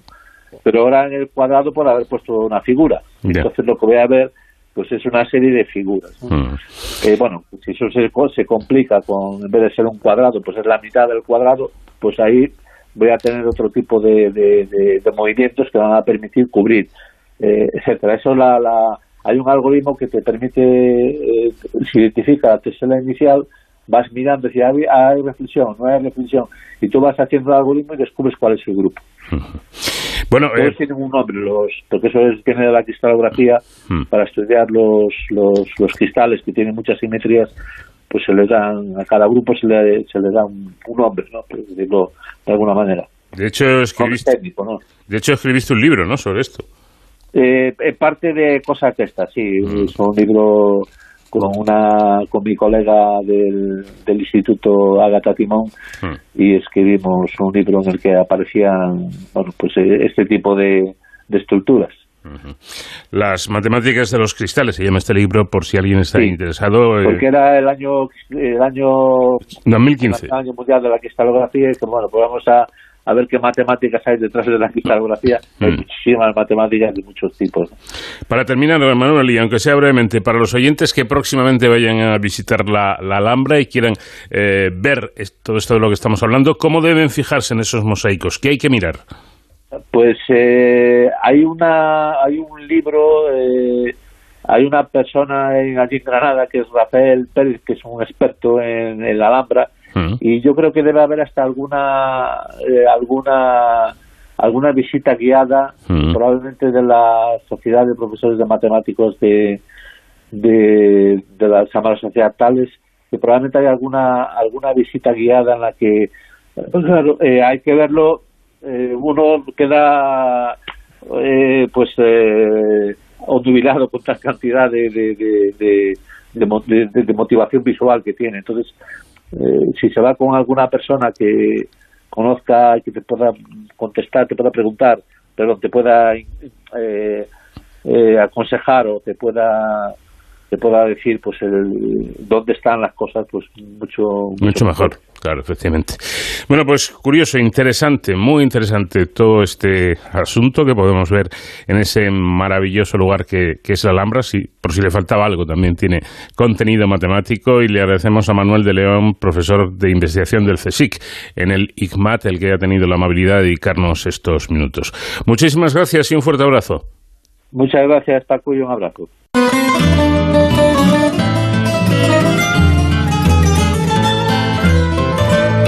Vais dormindo as horas que eu não durmo. Vais vivendo as horas que eu não vivo.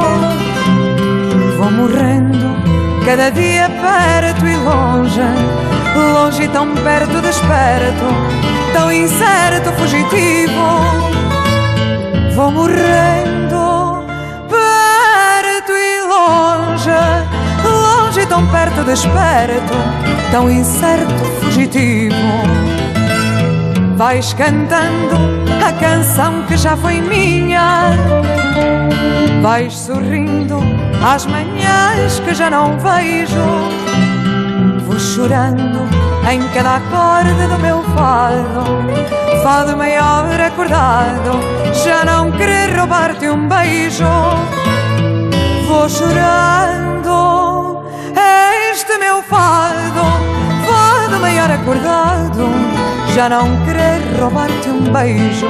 La desatada actividad del volcán Cumbre Vieja en la isla de La Palma sigue, como es lógico, acaparando buena parte de la actualidad.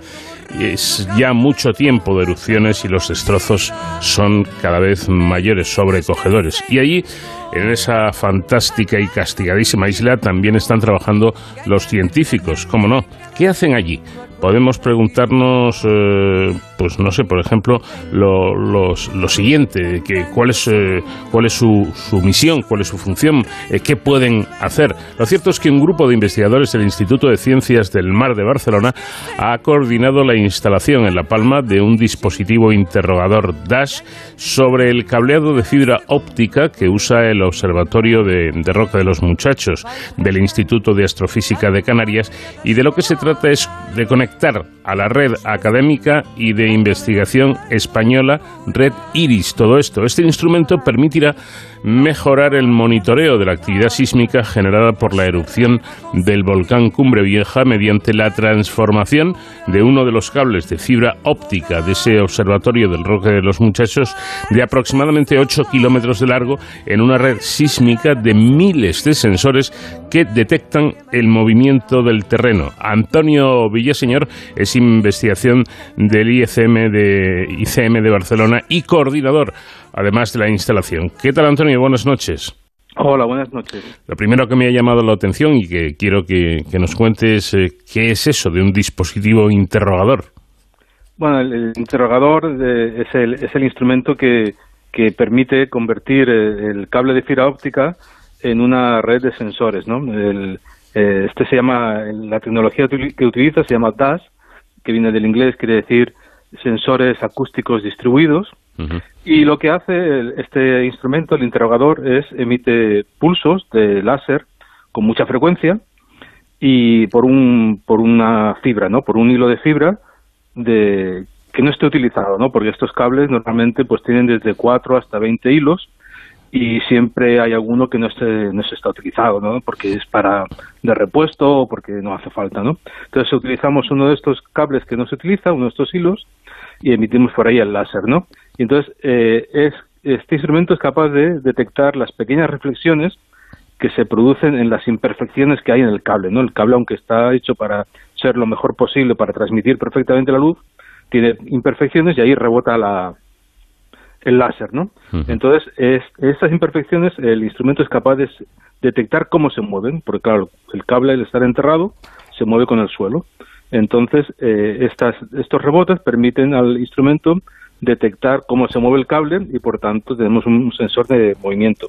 Mm. Lo importante de esto es que podemos tener un sensor virtual cada 10 metros de cable. Es decir, que si tenemos un cable como este que tiene 8 kilómetros de largo, pues tendríamos 800 sensores ¿no? a lo largo del cable. Eh, si no me equivoco, esto es lo que llaman ustedes fibra oscura. En definitiva, ya lo he explicado, esos hilos del cable de fibra que no son utilizados para la transmisión de datos. Exactamente. Entonces, el, nosotros utilizamos un hilo de fibra oscura para, para hacer las medidas y luego los otros hilos del cable pues se utilizan para transmitir los, los datos que registra el instrumento, ¿no? Entonces estos datos se los enviamos pues al, a, las agencias que están llevando a cabo la, la monitorización sísmica en la isla, ¿no? que son el Instituto Geográfico Nacional e Involcán. Bueno, eh, ahí quería yo llegar, ¿no? Porque el, tema me parece interesante, no solo por lo que se puede conseguir, por supuesto, sino también por el despliegue de medios eh, o de entidades que participan en, todo este asunto, ¿no? Por supuesto, el, Instituto de, Ciencias del Mar de Barcelona, el Grupo de Ingeniería Fotónica de la Universidad de Alcalá de Henares, el Instituto de Óptica del CSIC, el Instituto Geográfico Nacional y el Instituto Volcanológico de, Canarias. Eh, son eh, muchas entidades, muchos grupos, me imagino que perfectamente eh, coordinados para recibir la señal de ese cable de fibra oscura, ese cable que no se usaba y que de no usarse puede pasar a convertirse en, un elemento muy importante de aportación de datos para ustedes. Claro, efectivamente, la, idea es, eh, todos los científicos trabajamos en, en, La Palma, pues contribuir a mejorar el, el conocimiento y, el, y el, la monitorización día a día, ¿no? Entonces, estos sensores complementan a, las redes sísmicas que ya tienen el IGN y el Involcán en la isla, ¿no? Lo que pasa es que estas redes, pues son una las redes típicas, pues tienen entre unos 20 y 30 sensores, ¿no? Mientras que esta, un solo cable te proporciona, pues unos 400, 800, depende del segmento que cojas, ¿no? Entonces, el interés de este cable es que, claro, son muchos sensores, pero están muy juntos. Entonces, lo que te permite es hacer análisis que no son posibles con, con los sismógrafos convencionales, como por ejemplo ver la dirección de la que viene el terremoto. Tú con un sismógrafo convencional puedes ver a qué, en qué instante llega el terremoto, pero no, no puedes ver fácilmente de qué dirección viene. Mm. Entonces, estos sensores sí que te permitirían ver la dirección del, del, terremoto y también ver la dirección en la que viene el tremor. ¿no? El tremor es ese, esa vibración continuada del terreno que es debida al movimiento del magma a lo largo del conducto por el que está subiendo a, a las bocas de donde tiene lugar la erupción. ¿no? Mm. Eh, eh, este asunto me parece interesante porque se puede confundir el, tremor, que es lo que usted acaba de definir perfectamente, la, vibración del magma, con el movimiento tectónico que no tiene nada que ver, ¿no? Claro, aquí tenemos dos, dos tipos de movimientos a la vez. ¿no? Uno es el tremor, esta vibración como este run run de fondo, que es más intenso cuanto más intensa es la erupción, y luego de, también se están produciendo terremotos Mm, normales, ¿no? los de, tradicionales, que es porque el magma está empujando otras zonas más profundas y está rompiendo eh, rocas en, el intento de su por abrirse el camino y salir a, la superficie. Entonces tenemos la combinación de estos dos, de dos movimientos, ¿no? el tremor y los terremotos convencionales. ¿no?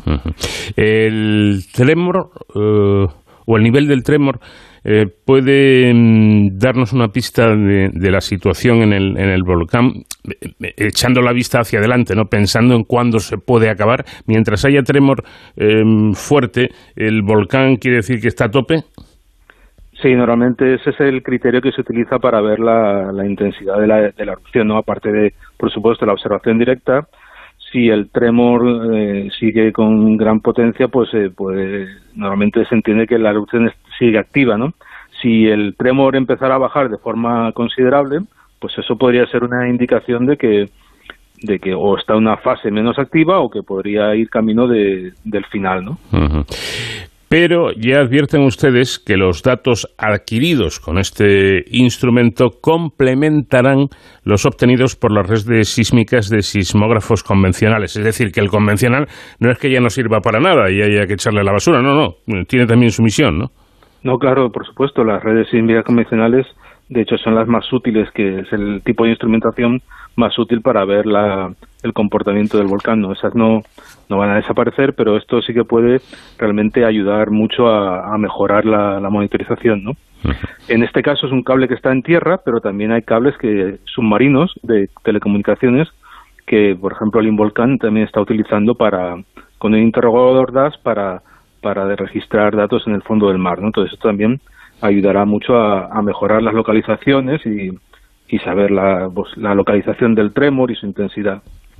Bueno, ¿de dónde surge esto? Quiero decir, ¿cómo se les ocurre utilizar ese, ese cable de, fibra oscura, de fibra óptica, pero que no tiene en principio ninguna misión encomendada para conseguir eh, lo que consiguen, que no es otra cosa que miles de sensores que detectan movimientos?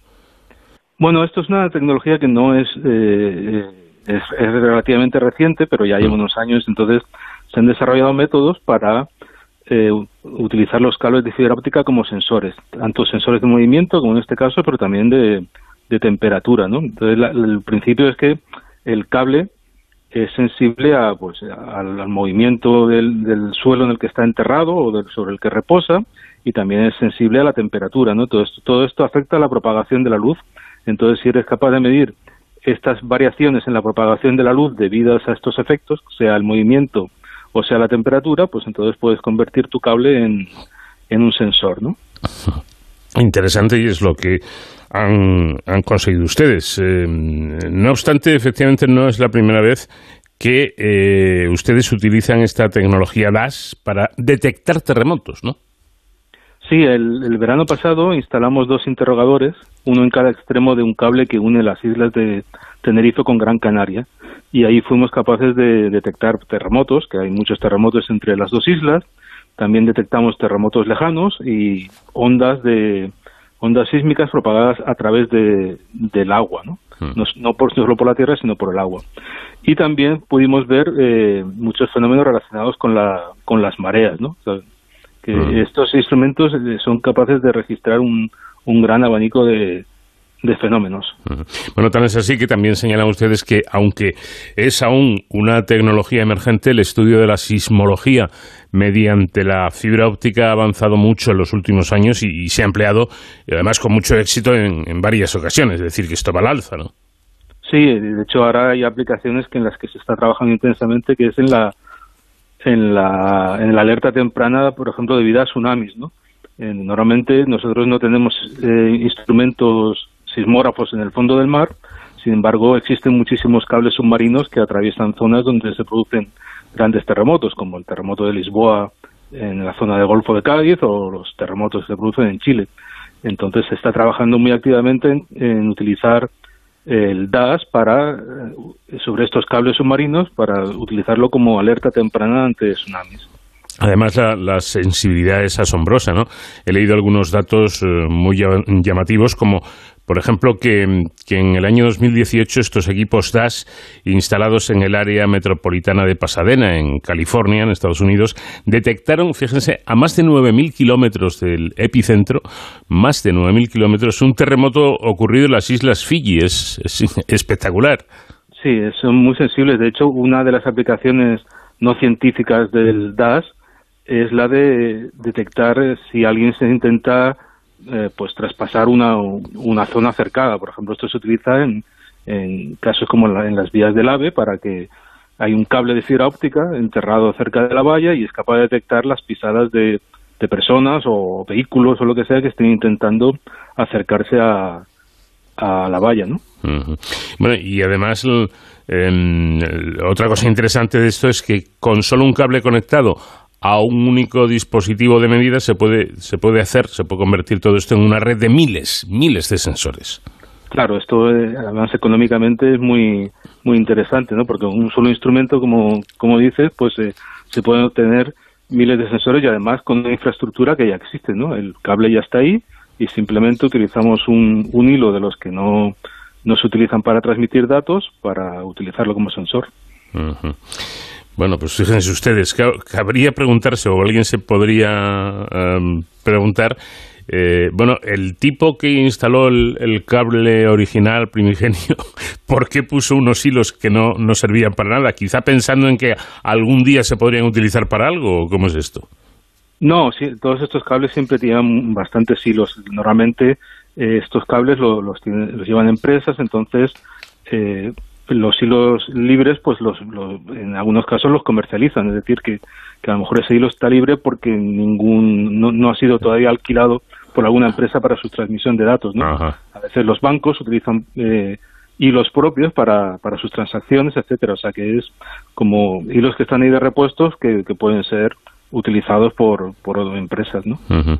eh, antes de, de, terminar, yo no sé cómo cuáles son los últimos datos que tienen ustedes sobre el volcán Cumbre, eh, Cumbre Vieja, porque eh, ya nos habían advertido ustedes, los expertos, ¿no? que, eh, que era imposible predecir la duración de, de estas erupciones, pero que hay datos desde que existen los datos sobre volcanes que hablan de, de erupciones que llegaron a durar meses. ¿no? Eh, no sé qué pinta tiene esto, porque la verdad es que ver las imágenes que estéticamente son bellísimas, pero eh, son un drama. O sea, lo que está ocurriendo en, en La Palma es eh, terrorífico. No sé si tienen, eh, manejan ustedes algún tipo de, de, información, de predicción eh, sobre cuánto más podría durar esta situación. Claro, esto es muy muy difícil de decir, ¿no?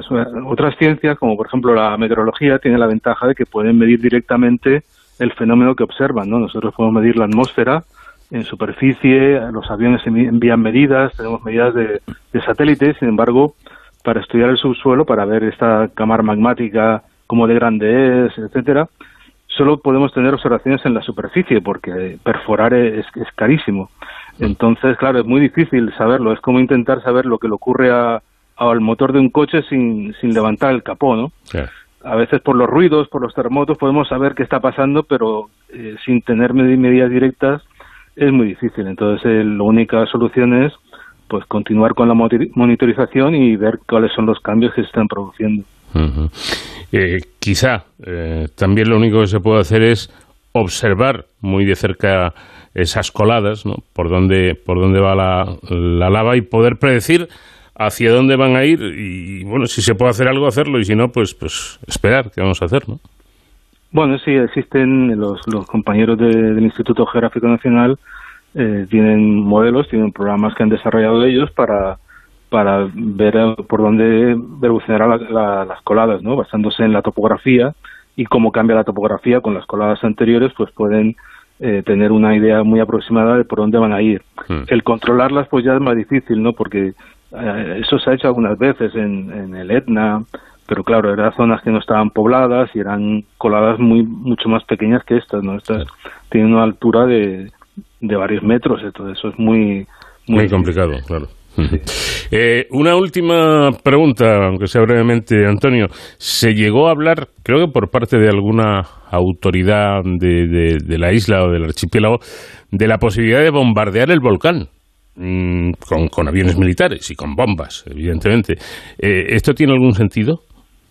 Bueno, alguna prueba se ha hecho, o sea, no es, en, este caso no, no, no, creo que se pueda aplicar, pero sí que en, casos de, por ejemplo, en Hawái y en que las erupciones son más, no son tan violentas como esta, pues sí que se ha hecho, pero nunca ha tenido un resultado, nunca ha tenido un resultado realmente bueno, o sea que no, yo creo que es algo que, una curiosidad que no, no va más allá. Pues Antonio Villaseñor, investigador del ICM de Barcelona y coordinador de la instalación de este dispositivo, muchísimas gracias por habernos atendido y muy buenas noches. A ustedes, buenas noches. De cero al infinito. Llega el momento de dedicar unos minutos, como hacemos cada semana, a la seguridad y a las emergencias. Y hoy nuestro experto en estos temas, David Ferrero, nos propone algo yo creo que interesante, conocer quiénes son las voces que atienden esos teléfonos de emergencia. Buenas noches, David. Hola, Paco. Pues muy buenas madrugadas. Efectivamente, seguimos aquí en The del Infinito con esta sección de Héroes sin capa para, hablar eh, de estos profesionales que componen los servicios de emergencia y de seguridad y que, bueno, pues eh, vamos desgranando poco a poco cuál es la labor que realizan y cómo es su día a día. De hecho, hoy vamos a hablar de una figura que no es de las más conocidas dentro del mundo de las emergencias eh, para los ciudadanos, pero que es fundamental porque es la primera voz que escucha una persona cuando llama pidiendo auxilio, cuando llama pidiendo socorro al 112. Esa primera voz es la de los operadores que se encuentran en las salas eh, de gestión de emergencias, los gestores de emergencias de los centros 112, que en España son de carácter regional, actúan por cada región, existe un 112, pero que luego es verdad pues que estemos donde estemos, siempre nos van a dar esa atención eh, personalizada, porque al fin y al cabo cada emergencia es un mundo, y que nos van a guiar eh, sobre qué debemos de hacer y sobre todo activar los recursos necesarios para eh, que puedan atendernos de forma eh, pues eficaz, ¿no? que es de lo que se trata cuando hablamos de, emergencias. Para conocer mejor el mundo de los gestores de emergencias y de todos los profesionales de que hay detrás, eh, los jefes de sala, también los, coordinadores de estos eh, centros 112, contamos con un profesional que precisamente ha, ha, pasado por varios puestos, ha sido gestor, ha sido jefe de sala y que ahora es el jefe de atención de emergencias del 112 de Cantabria. David Piedra, buenas noches, bienvenido. Hola, buenas noches, muchas gracias. David, eh, cuéntanos desde tu experiencia, eh, ¿cómo es ser gestor de emergencias? Porque al fin y al cabo atendéis todo tipo de llamadas. Sí, sí, el gestor atiende pues eh, cualquier llamada que entre al 112 y la verdad que, bueno, pues es una, un profesional que, que tiene una, un turno puede ser pues, pues bastante movido. Eh, la verdad que anímicamente pues estás atendiendo una emergencia que no es gran cosa, que igual es un accidente de tráfico eh, con poca cosa y la siguiente llamada que atiendes pues es una persona, en este caso en Cantabria, por ejemplo, que tenemos mucha costa, una persona caída en el agua con eh, la rapidez que hay que manejar ese tipo de incidentes y la respuesta rápida que hay que dar. ¿Cómo, ¿Cómo, se maneja? Porque me imagino que tendréis eh, que tener mucha sangre fría, ¿no? Porque veis de todo o escucháis de todo más bien, ¿no? Y, al otro lado hay una persona que, que está poniendo toda su confianza en, en, vuestras manos. ¿Cómo, ¿Cómo se gestiona esto, sobre todo cuando hay un incidente en el que tienen que intervenir diferentes servicios de emergencia? Sí, por ejemplo, yo bueno hablo por la parte del 112 Cantabria. Eh, el gestor, una vez que recibe una llamada de, emergencia, eh, hay ciertos niveles de emergencia según la gravedad. Entonces, si es una emergencia de bastante grave que, conlleva la movilización de bastantes recursos, el gestor lo primero que va a hacer va a ser geolocalizar esa emergencia, dónde está ubicado, lo, lo que ocurre, concretar exactamente qué es lo que ocurre para saber qué recursos hay que mandar y tanto él como los eh, compañeros y el jefe de sala de, del 112 Cantabria van a alertar a, todos los organismos. Eh, somos una sala mm, no pequeña, bueno, eh, somos una comunidad uniprovincial, pero sí que podemos llegar a movilizar entre 6 y 7 organismos en cuestión de pocos minutos, en 3 4 minutos como mucho. Eh, me imagino que no cualquiera puede sentarse delante de esas pantallas ¿no? de los centros eh, gestores de emergencias y atender esas llamadas, sino que habrá que recibir previamente una formación, una preparación, un entrenamiento, imagino. Sí, hay una, hay una formación previa a toda aquella persona que quiere ser gestor.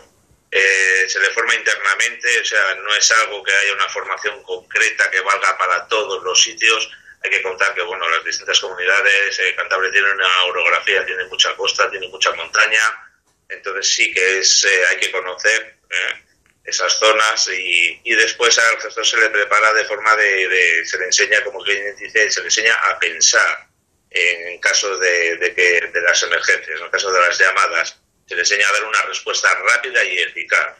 Y sí, sí es cierto que, que no todo el mundo vale, hay que tener mucha sangre fría.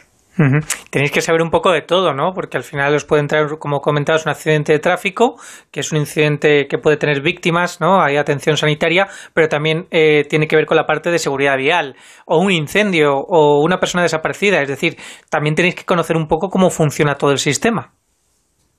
Eh, así es, efectivamente.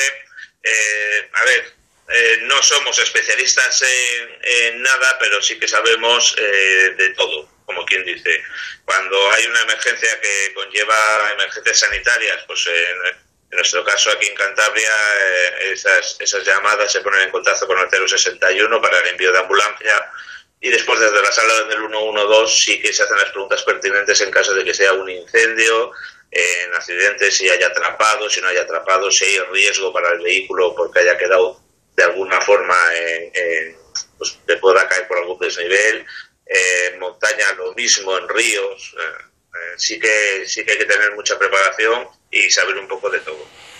Bueno, eh, luego hablaremos de cómo se debe realizar una correcta llamada al 112 en caso de emergencia, pero en estas situaciones difíciles me imagino que la gente no tendrá sus mejores nervios. Vosotros sois profesionales, estáis preparados, pero el ciudadano de a pie no. Cuando nos encontramos en una situación complicada, pues eh, nos cuesta reaccionar, ¿no? Me imagino que tenéis llamadas que, bueno, la gente está muy nerviosa, incluso a lo mejor pues es difícil, ¿no? Comunicarse con esa persona. ¿Cómo lo hacéis? ¿Cómo conseguís que una persona que llama alterada eh, acabe siendo colaboradora? A ver, hay distintas eh, técnicas, cada uno, pues bueno, en cada momento y según el llamante, pues se pueden utilizar unas o se pueden utilizar otras. Hay gente que, le mandas callar y que que te conteste las preguntas eh, que tú realizas y, la verdad que, bueno, pues lo entienden. Eh, hay que pensar que, claro, que están en una emergencia, que es su emergencia y cada minuto para ellos son horas, eh, porque es su emergencia.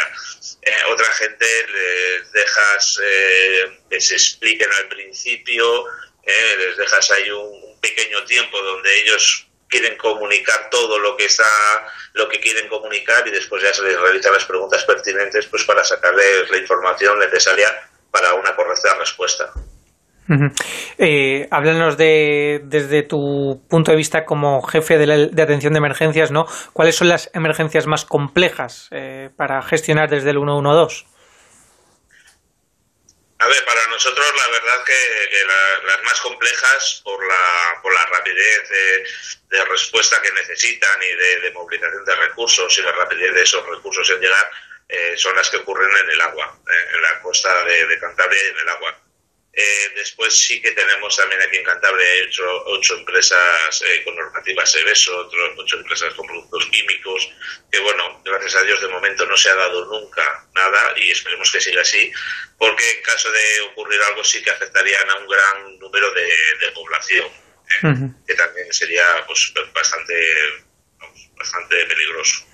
¿Cómo os enfrentáis cuando pasa una cosa como la que nos estás contando y hay muchísimas llamadas, no sé, decenas, cientos de llamadas sobre un mismo incidente? a todo el mundo se le, se le da una pequeña explicación de que ese incidente ya está recogido y, y que bueno que ya están los recursos de camino, aunque también se les interroga, se les hace un pequeño interrogatorio por si nos pueden dar algún dato que cambie el estado de esa emergencia hacia gravedad, más gravedad o menos gravedad. Pero bueno, eh, cuando hay muchas llamadas sí que eh, no puedes eh, cogerlas y decir que ya está, ya está, porque hay veces que eh, nos amplían cierta información que es, que es importante para la resolución del incidente. Queda más que muchas veces pues mucha paciencia y, y un trabajo duro. Y para terminar, eh, David, eh, ¿qué, ¿qué debemos hacer para realizar una correcta llamada al 112 en caso de necesitarlo? A ver, lo, lo primero es eh, mantener la tranquilidad, que es lo más difícil. ¿eh? Como he dicho antes, cuando tienes una emergencia es tu emergencia y evidentemente quieres que, que llegue algún recurso rápido. Pero bueno, eh, manteniendo la tranquilidad nos expresamos mejor, vamos a ser conscientes de, de las preguntas que nos están haciendo los gestores.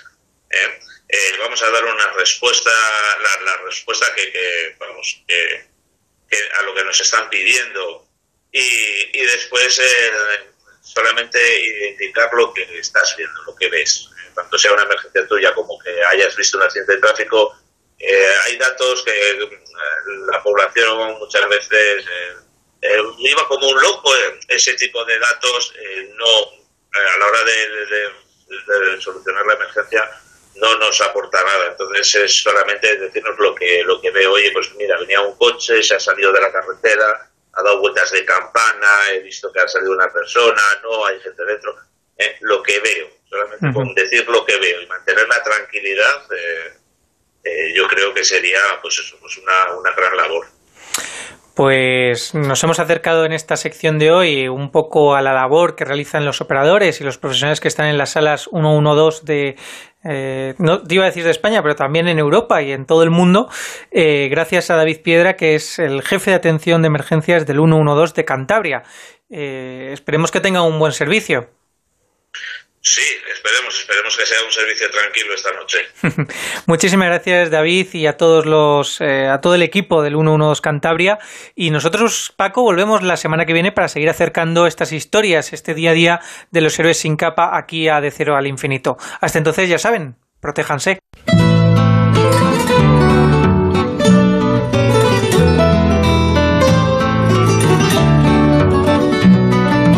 Llegó nuestro tiempo y no nos queda más. Que pasen ustedes una estupenda semana y en siete días aquí les estaremos esperando. Nacho García estuvo en la realización técnica, les habló Paco de León. Adiós.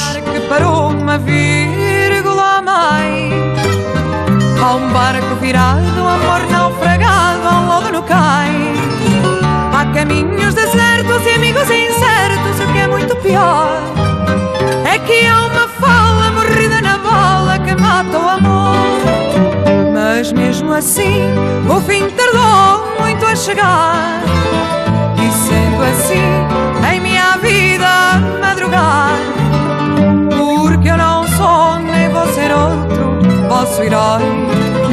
Eu sou assim, jardim florindo que me dói. Mas mesmo assim, o fim tardou muito a chegar. E sendo assim,